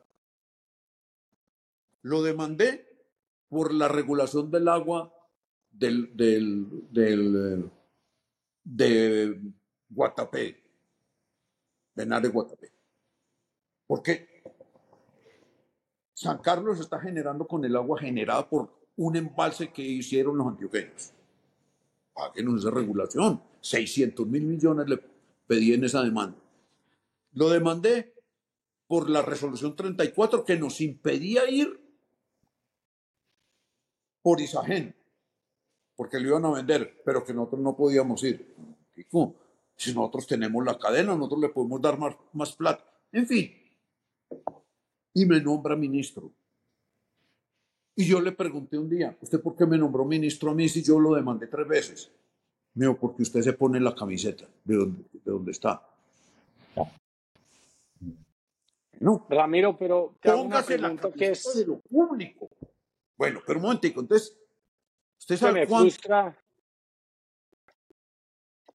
¿Con qué quedaron esas demandas? ¿No ganaste? No, no, no. Con, con, con, la, con la de las 600 mil pudimos arreglar el, lo del metro. Se, se, concilió. Y se concilió en la, en la época de, Uribe.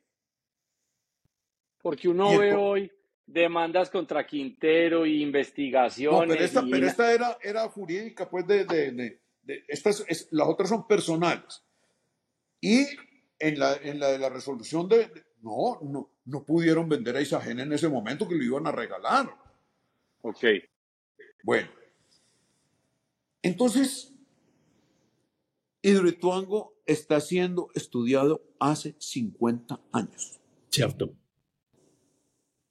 Todos los grandes pensadores nuestros en infraestructura, los que se idearon todas las cadenas nuestras, Nare, Guatapé, la de Guadalupe, Troneras, todas las caídas.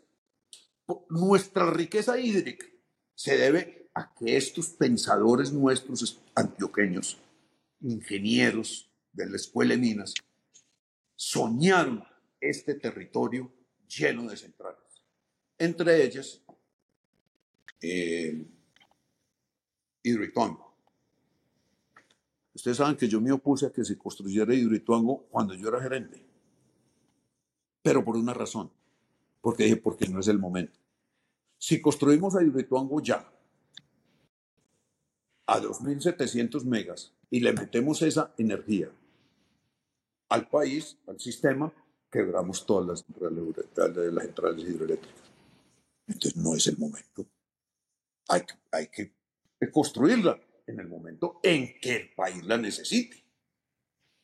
O sea, para cuando el país la necesite, no para que los otros se quiebren, porque vos con una, una cantidad de, de, de, energía como esa, pues lógicamente el precio va. Bueno, pero era una estudiada. Se sabe que esa montaña tiene sus dificultades pero también se sabe dónde sería el sitio óptimo para hacer una central como la que se está haciendo. Se hicieron todos los... No les digo, llevan 50 años estudiando ritual.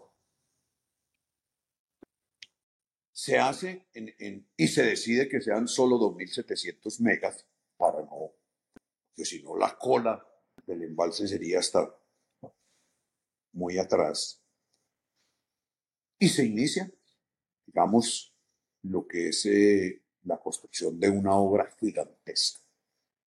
Si ustedes no han ido al Rituango, dejemos que pase este gobierno. Y yo los invito a, este, a los de este, a los de este podcast. Yo, yo voy. Para que ustedes vean qué es construir una ingeniería de verdad tan impresionante como una pirámide. Entonces, Hombre, hermano, usted acaba de construir un apartamento. ¿Cuántos problemas se le presentaron? No, y eso es una cosa ridícula, pues, la escala, pues, faraónica, pues, de... sí, claro. Póngale eso. Es que, es que, estoy, es que la, el, el, vertedero, pues, donde está el vertedero en la presa, tiene 222 metros altura. No, no, no. No es, y eso que ustedes ya cuando vayan a ir no van a ver la grandiosidad, porque claro, ya todo está cubierto. La máquina está puesta, ya pero es una obra monumental.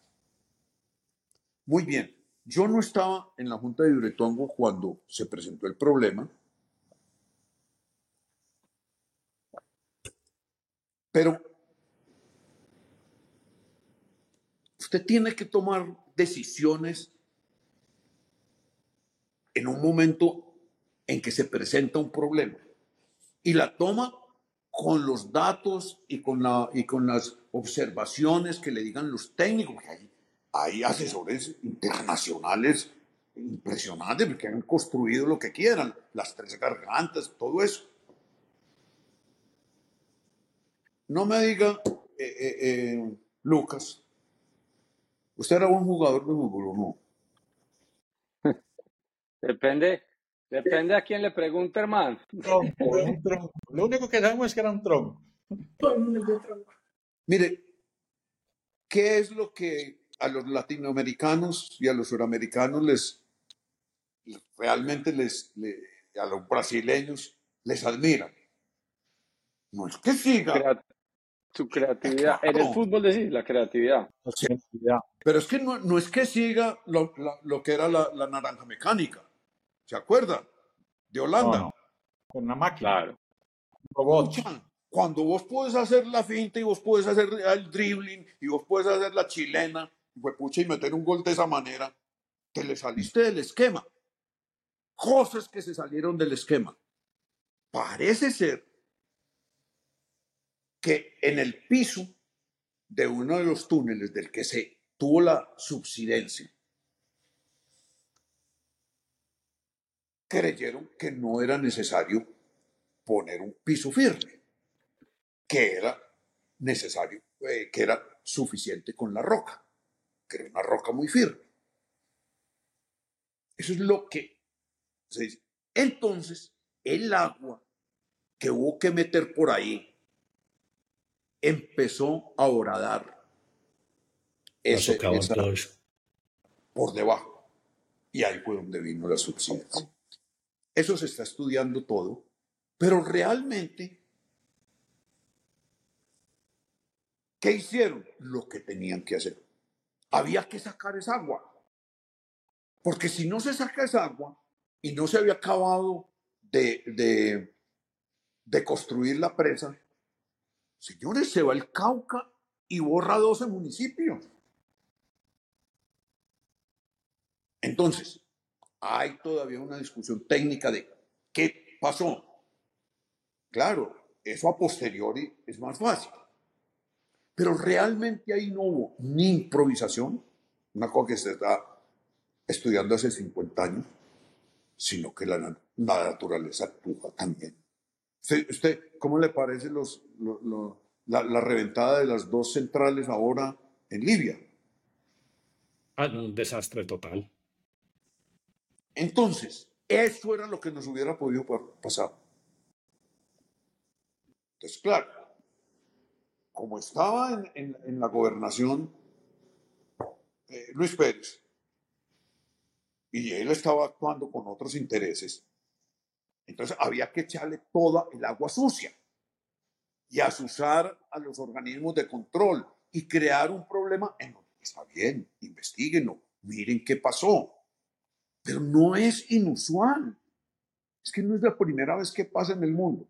¿Y, y, por qué asusar siendo que la idea es el dueño como el 47%? O sea, por ser dueño no cabe también como la responsabilidad. No, no cabe, no cabe porque el contrato de contratación estaba entre, entre el IDEA y EPM. Y él odia a EPM. Está claro. Desde siempre.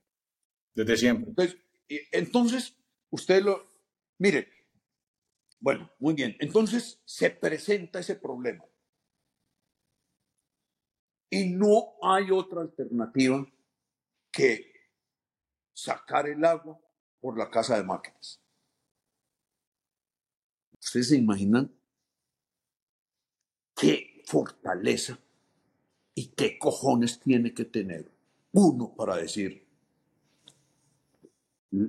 manden esa energía de agua por ahí, que va a destruir la casa, pero que va a salvar la vida de todos los de abajo. Correcto. Ve, eso es para quitarse el sombrero.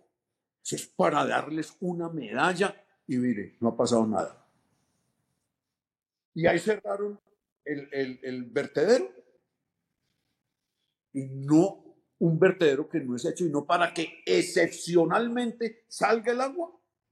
lleva tres años botando esa energía que es el Cauca y no pone nada. Lo que deberíamos era estarles dando una medalla a los que tuvieron esa valentía. Puede que hayan cometido errores administrativos. Puede que. Seguro los cometieron. Lo, lo, que, lo que sea. Pero ahí ni hay mala fe, ni hay improvisación en, una, en un estudio de un proyecto de 50 años. Entonces, ¿qué, ¿qué pasó? ¿Cómo se enredó la cosa? Porque El que empezó a demandar a Hidroituango fue el propio gobernador. O sea, el dueño también de la central. Pues que es que la central es de los dos. El proyecto, la construcción, lo hace PM como contratista y la propiedad de los dos. Pero a este no le importa. Yo quiero contarles una cosa que no sabe la gente y me duele que no la... A mí me llama un día, eh, yo, era, yo estaba en las juntas de, Guatemala y, y, de Panamá. Yo no estaba aquí en, en ritual. Me llaman cuando sale uno de los funcionarios de la junta y me llamó, eh, me llama el gerente. Bueno, gerente de PM. Jorge, Jorge, Jorge, me llama Jorge a Bogotá y me dice, Ramiro, te voy a poner en altavoz al alcalde Federico porque queremos eh, hablar contigo una cosita. ¿Ah? Y me dice, mira, Ramiro, es que se, se retira de la, de la Junta Wilson Chinchilla y necesitamos un miembro de Junta. Queremos que nos acepte la Junta de Distrito Le no, usted no me quiere nombrar miembro de Junta de Distrito. Ustedes me están llamando a decirme que si quiero ir a pelear con Luis Pérez. Mm. Sí. Nómbrenme. Señores, peleamos como verduleras. ¿Por qué? Porque es un imbécil. Y entonces él se creía primero que sabía, que él era...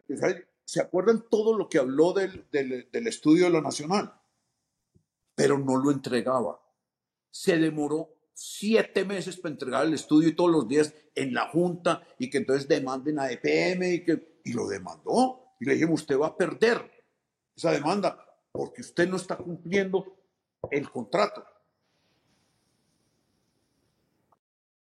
Entonces, y los perdió. Es que la cancha está dibujada. Nosotros nos tenemos que someter a la constitución, a la ley y al contrato. Si hay que demandar a PM, lo demandamos, pero con argumentos y dentro de esta normatividad. Entonces, eso enredó a los organismos de control y enredó a, las aseguradoras. Pero fíjense que al final realmente no ha pasado ningún desastre. Ninguno. No ha habido un solo muerto. Increíble eso, Ramiro. Y yo quiero anotar, y lo conversaba con Hernán hace unos días, y era, pero, es decir, hay tan poca memoria nuestra. Es que, es que el canal de Panamá, ¿cuántos problemas tuvo? ¿Cuántos problemas tuvo el canal de Panamá? Como 20 mil personas se murieron de fiebre amarilla nada más construyendo esa pendejada. No estoy justificando que se... No, Exacto. Y en esta obra hubo un problema y ya la, la, la, acabamos, la destrozamos, eh, o sea, todo, pasó de todo. Y lo que tú dices, no, no ha habido una sola vida eh, perdida. Eh, perdida. No una sola. Y está generando. Las dos máquinas primeras están generando. ¿Qué enredaron ahora? Las licitaciones, si son los chinos, si no son los chinos, por todo lo que hay detrás. Pero realmente las demoras se tienen no por imposibilidad de construcción, sino de contratación.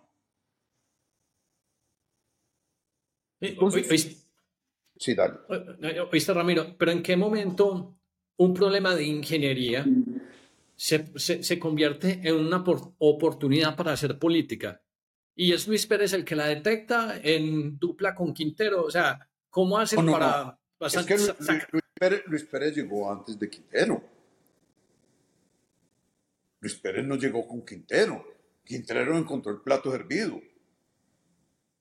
No, Luis Pérez simplemente, como es él, es que él es otro, otro Petro, digamos con una formación mayor pero es igual de mentiroso.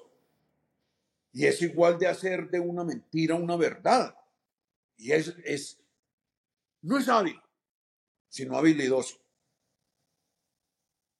Entonces, nos dejamos, entonces claro, los organismos de control, entonces el, la Procuraduría tiene que, ver cuál si sale primero y el otro de allá. ve por Dios, que tener una rigurosidad, me estamos hablando de un proyecto de esa magnitud. Eso no se lo pueden entregar al, auxiliar del magistrado que, está estudiando, digamos, la grandiosidad de una, de una central hidroeléctrica como esa. Y son unos uno, muchachitos en, las contralorías o abogados. ¿Cuál es el conocimiento? Yo les digo como abogado, cuando yo estaba en EPM, y por ejemplo, cuando demandamos la cadena, yo conseguí, no, cuando yo declaré la caducidad de Porce 2, porque los incumplieron los contratistas, el consorcio nos demandó por 150 millones, 150 mil millones de pesos. Entonces era mucha plata. Y yo dije, esta demanda la responde y la lleva. Era un, eh, tribunal de arbitramiento. El abogado del consorcio era Fernando Londoño. Le no, me lo hace internamente La Junta. Digo, pero ¿cómo así, hombre? Hay que poner una persona de renombre, se va a enfrentar a Fernando Londoño. Le no, es que yo leí una demanda eh, eh, de lo de la cadena, precisamente, de un abogado común y corriente. No tiene el conocimiento de adentro. Es que para vos expresar, aún en el argumento jurídico, tenés que tener el conocimiento de lo que, de lo que es, técnico. Y claro, y, entender el problema. Y, y, después se vuelve un argumento de redes sociales, de TikTok, y, la gente entonces le van virando la opinión con TikTok. O sea, un proyecto de ingeniería. Es que si uno hiciera nada más los planos y luego mirar la cantidad de ecuaciones, pues yo que me acuerdo que estudié un poquito de ingeniería civil, ya, ¿cómo genera uno una opinión sobre una cosa que uno no entiende? Y esa es la parte que me parece tan irresponsable. Así es. Mire, mire, yo le cuento, Hernán, una cosa. Estaba yo en mi casa y como siempre haciendo nada. Entonces, pasando la televisión y, entré a, nos cogió la noche. ¿Han visto ese programa alguna vez? Sí, sí, sí, lo he visto. Ah, me quedé ahí. Apenas se iba a lanzar eh, Quintero. Y coge a este, yo no me acuerdo cómo es que llama el director de eso. Quintero, a hablarle de Hidroituango, las bestialidades, porque estaba empezando campaña. Y claro, como el otro tampoco. Vos las jalabas. Vos las jalabas, Ramiro. Vos escuchabas las jalabas. Y entonces se y, él, y le dice el, director, le dice, hombre, por Quintero, pero dígame usted, me dicen que usted estuvo, fue de viceministro de, de, informática. De las TIC, Usted es de tal cosa. ¿Y usted por qué está bien hablando aquí de ingeniería y de No, es que yo me leí. Se los digo palabra para mi Dios. Yo me leí en una noche todos los estudios de Durituango. No, pues, una cosa que lleva 50 años. De 50 años. No caben en, el apartamento de, de, Hernán. Muy buen apartamento. No caben, no caben los estudios, no caben y que él se lo leyó en una noche y que entonces ya, ya puede pontificar. Y eso, Hernán, lo que vos me decías ahora, es que estamos dejando que nos den el contexto, que les dé la gana, porque nadie sabe defender. Y ese sí fue un pecado de la administración de Jorge, que no salieron a pelearle a Luis Pérez. Porque donde ellos salgan desde el comienzo y lo paren en la raya, no avanza esto a las contralorías. Uno no se puede quedar callado. Es que uno está defendiendo lo público. Entonces me llevaron a mí para pelear. Y yo no tengo problema. Yo ya no puedes.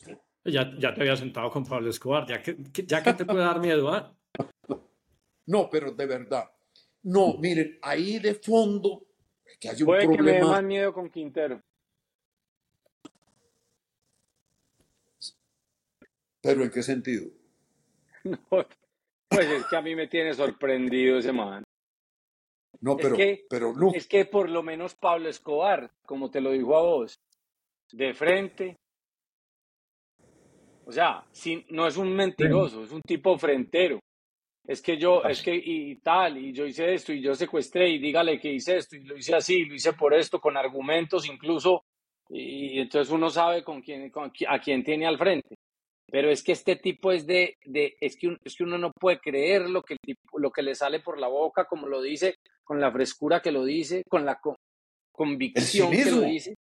El Acuérdate que lo, que lo que hemos hablado en el capítulo pasado es que son unos hackers de atención que simplemente saben que están moviendo unos bytes y están eh, convenciendo a gente que solo necesita una capa muy pequeña de conocimiento y le pegan a la repetir mejor dicho pues es como si estuvieran copiando a Joseph Goebbels en el mecanismo de la propaganda.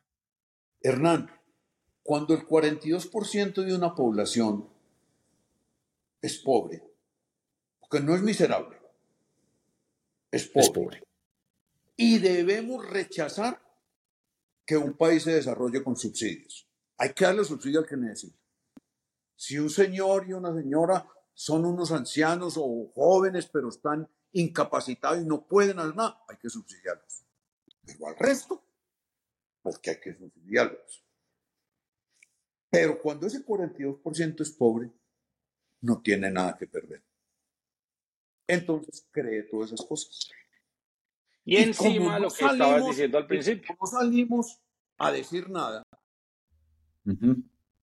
Nada salimos a decir, entonces eso fue lo que quedó. Y fuera los periodistas, no todos, pero generalmente, hacen el cajón. Y hacen el cajón porque necesitan dos cosas, rating y no quedar mal con el poder. Eh, es que mira lo que has hecho vos en estas, vamos para dos horas de podcast, pero mira lo que has hecho en la primera historia, nos diste contexto, nos explicaste, te tomaste el tiempo, explicar el problema de Hidroituango en una entrevista de Yamit, cinco minutos. A mí una de las cosas que más tristeza me ha dado es que a Yamit le hubiera dado tristeza cuando Quintero fue a llorarle en la entrevista, y yo, este man sí comió cuento pues del puro y bueno, pues a mí me parece pues deprimente. Pero, pero lo que pasa es que Yamit se murió y no le han contado.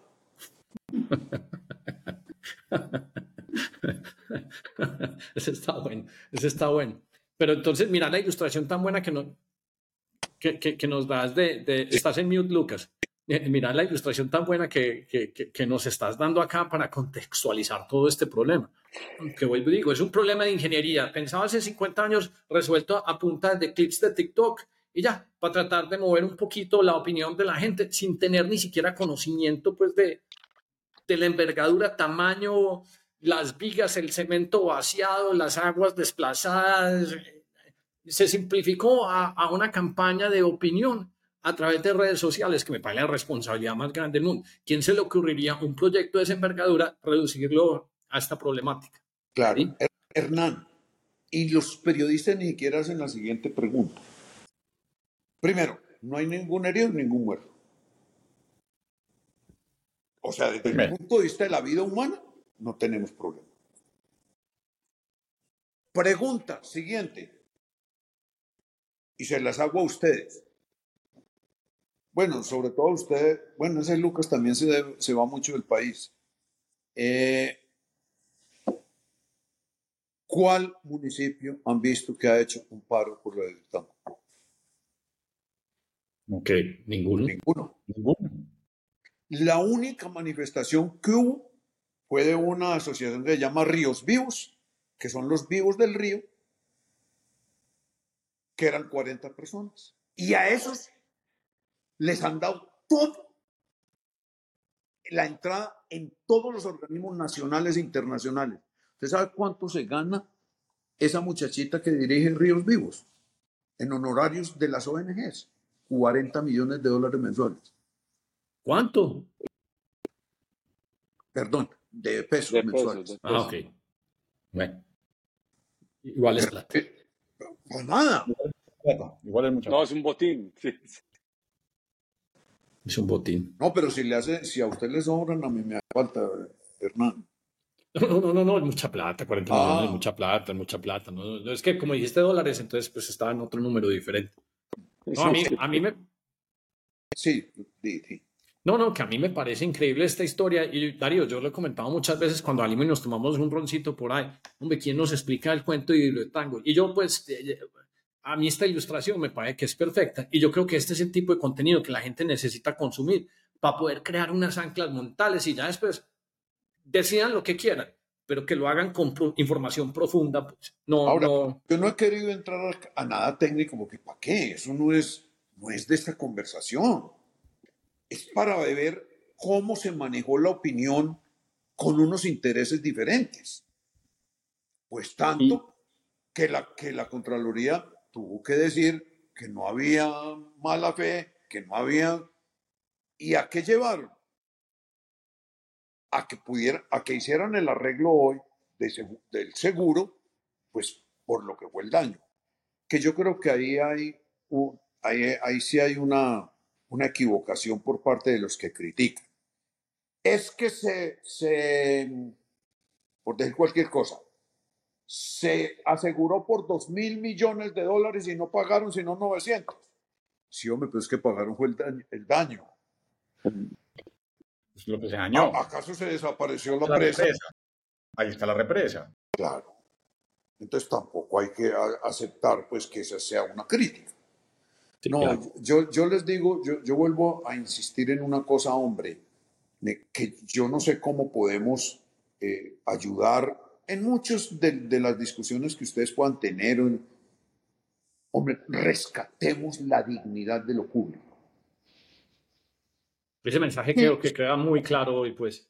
Por lo menos que la gente le dé un poquito de pena, pues, ser aventado a aprovecharse pues, del público, pues. Sí, hombre, sí. No, y nosotros decimos, pero es que, esa, es que eso es de nosotros. ¿Usted por qué lo va a llevar? Pero ahora es... Hombre, yo no sé si ustedes en la universidad se acuerdan, es que, pues, no es que es que el lío de hablar con tan jovencitos. ¿Ustedes se acuerdan cuando le decían a uno que los costeños tenían una cláusula que se llamaba CBY? Sí, como voy yo. Como voy yo. Y nosotros nos aterrábamos. Yo me acuerdo en la facultad y resulta que hoy todo el mundo pide coimas. Todo el mundo. No, hombre, es muy triste ver uno todos los días. Entonces, ¿cómo queremos que haya democracia? ¿Y cómo quieren que nos crean la gente si todos los días sale un tipo, un parlamentario, un funcionario para la cárcel? Todos los días. Yo creo que lo, lo, que te decía antes pues, de que empezáramos el podcast, eh, que me estabas preguntando qué estamos haciendo. No, estamos haciendo un podcast para tratar de no, no crear los gestores de opinión, pero sí dar opiniones sobre los temas de nosotros son tecnologías y negocios, pero cuando nos encontramos una persona como vos, sí queremos explorar el conocimiento y los datos que vos tenés. Es que yo, yo, yo, no, yo no puedo dar mi opinión y mi criterio sobre Hidritango porque le vi un tweet a, a Twitter o un TikTok o porque pregunté en la calle. No, a mí me gusta el conocimiento tuyo y a mí me parece que lo que hace, lo que realmente estamos en ausencia de, es de que una persona nos, nos hubiera compartido a través de un podcast la historia, para uno llegar y decir, ah, es que lo veo bajo otro lente, bajo otra óptica. Eh, me parece eso muy importante. Y yo creo que eso es lo que pretende 10 AM, pues. Lucas iba a decir algo. No, en ese tema del CBY, que es una constante frustración en, todo, porque es que eso no es en lo público, es en todo. En las compras de los almacenes, en la transferencia de un jugador de fútbol, en, todo. Es, es, imposible, es, es, casi imposible hacer negocios porque eso ya está embebido en, en, el mundo. Yo que hago negocios en México, Brasil, Argentina, eh, Estados Unidos, ¿sí? Y uno no, allá no pasa tenga. Y pues lo que digo es, acá de alguna forma, y cuando digo acá es en Estados Unidos, decidieron volver legalizar eso. lobby. De alguna forma. Porque, porque o, como decía Turbay, lo llevaron a la, hay que llevarlo a las justas proporciones. Yo quisiera, como vos, la dignidad, el que no, que sea un rasero tajante, que no exista. ¿Vos, vos ves eso posible, Ramiro? No, mira, es que yo creo que hay que distinguir entre lo que es la regulación de un lobby. Porque es que eh, realmente parecería irreal que a uno le dijeran que no puede, digamos, eh, Microsoft, ante un problema que se tiene o una norma que se está discutiendo, eh, ir, hablar, expresar sus opiniones. Porque entonces, no, no, es que una cosa es que yo, que yo sea un lobista, por ejemplo, como como me tocó gente a mí en el Congreso. No, es que hay un representante de esta empresa que está permanentemente aquí discutiendo los temas del sector. Vos verés hasta dónde lo dejas, porque como ministro, por ejemplo, yo me acuerdo de uno que era el, llamaban el senador 101, se mantenía en el Congreso, era pagado por Bavaria. Entonces, eh, un, proyecto no lo aprobaron, había que llevarlo a conciliación. Amigo mío, de aquí de Medellín, me dice, bueno... Ese es, uno que le decían César, pero que, que no era senador y estaba en el... No, no, ese no era senador, pero, pero todos sabíamos, era público. Él es el representante de, de Bavaria en el Congreso, para hacer lobby. Entonces llega y me dice, Ramiro, entonces, eh, ¿dónde va a ser la reunión para que hagamos la conciliación? Y le dije, no, momentico, ¿cómo así que hagamos la conciliación? No, no, la conciliación se hace entre el gobierno y el parlamento. No, aquí no necesitamos particulares. Es que ya ahí si no era negociar, negociar el artículo. Entonces el lobby, entendido, yo no sé si, si se ha desvirtuado también en los Estados Unidos, pero regulado significa que es a, luz abierta. Es decir, este señor está representando estos intereses y entonces esto es lo que está diciendo. Distinto es el lobby que yo hago por la puerta de atrás, que es lo que hemos visto, que es lo que ha pasado. Pues es que eso ya no es ni lobby, pues, es que, no es lobby. Exactamente, no es lobby. Eso es simplemente corrupción. Hombre, muchachos, a, mí es que pues yo puedo, yo puedo seguir preguntándole a Ramiro cien mil cosas. Ya me da pena con él, pues, porque ya vamos casi que dos horas en este podcast, pues. No, hay ningún problema. Yo, yo también creo que pues si ustedes están cansados. No, yo no estoy cansado. No, yo ahorita, yo ahorita cuelgo y me voy para donde vos y te sigo preguntando cosas. no te preocupes. Hernán, yo pues sí les voy a decir una cosa sinceramente a ustedes. Yo pues ya no, no tengo algunas juntas y no más pero no tengo libre sino hasta el 23 de agosto del 2045. Hombre, pues no, sé, o sea, Darío, podemos programar otro podcast porque es que, o sea, ahí porque indagamos un poquito, pero entonces está la historia del mono Jojo y están, eh, tienen por ahí otras tres o cuatro cosas, par de reunioncitas que ha tenido con Petro que son muy interesantes, pero aquí hay suficiente tema para que la gente se siente a digerir y a pensar. Y me parece, Ramiro, pues que puede ser uno de los podcasts más vistos, pues de los que, y llevamos como 56, 57, ¿cierto, Darío? Exacto. Y yo quiero agregar una cosa, es que ir a la fuente de la información es clave. Es que esta es fuente, o sea, esta es primera fuente. No es que me contaron, no, es, Ram, o sea, Ramiro contando eh, la historia. Y eso no tiene discusión, no puede aparecer alguien que eso no es así, no sé qué, o que se lo inventa. No, no puede pasar. No puede pasar. Y aquí nos estamos adueñando nosotros de la transmisión de datos para que la gente diga, ah, es que no lo que te están diciendo en el otro lado en TikTok y eso es necesariamente cierto. Oí este punto de vista con estos datos y estos hechos. Yo sí les voy a cobrar una coima. dale, adelante. Me enseñan qué es el metaverso. Ah, eso se ah, no, cuando... con ahí tomando algo y todo. No, no, eso sí. Bueno, entonces, sin colgar, nos vamos a despedir. Yo me voy a quedar aquí un ratico pues con, con, con Ramiro y con Andrea y aquí echando cuentos. Pero qué hijo de mamá episodio tan chévere. Pues sí, es que esa historia, Ramiro, tuya al principio, pues con eso, pues nos dejaste a todos con los ojos, pues como si no fueran a echar gotas. Contame más. si esto lo ve Netflix, llaman a Ramiro. Ah, Ojalá que le llegue esto a Netflix, por favor, el que pueda compartirle esto a Netflix, que se lo mande, para que llamen a Ramiro. Lucas, saludos a Paulita. Un abrazo, Ramiro. Claro que sí. Chao, chao.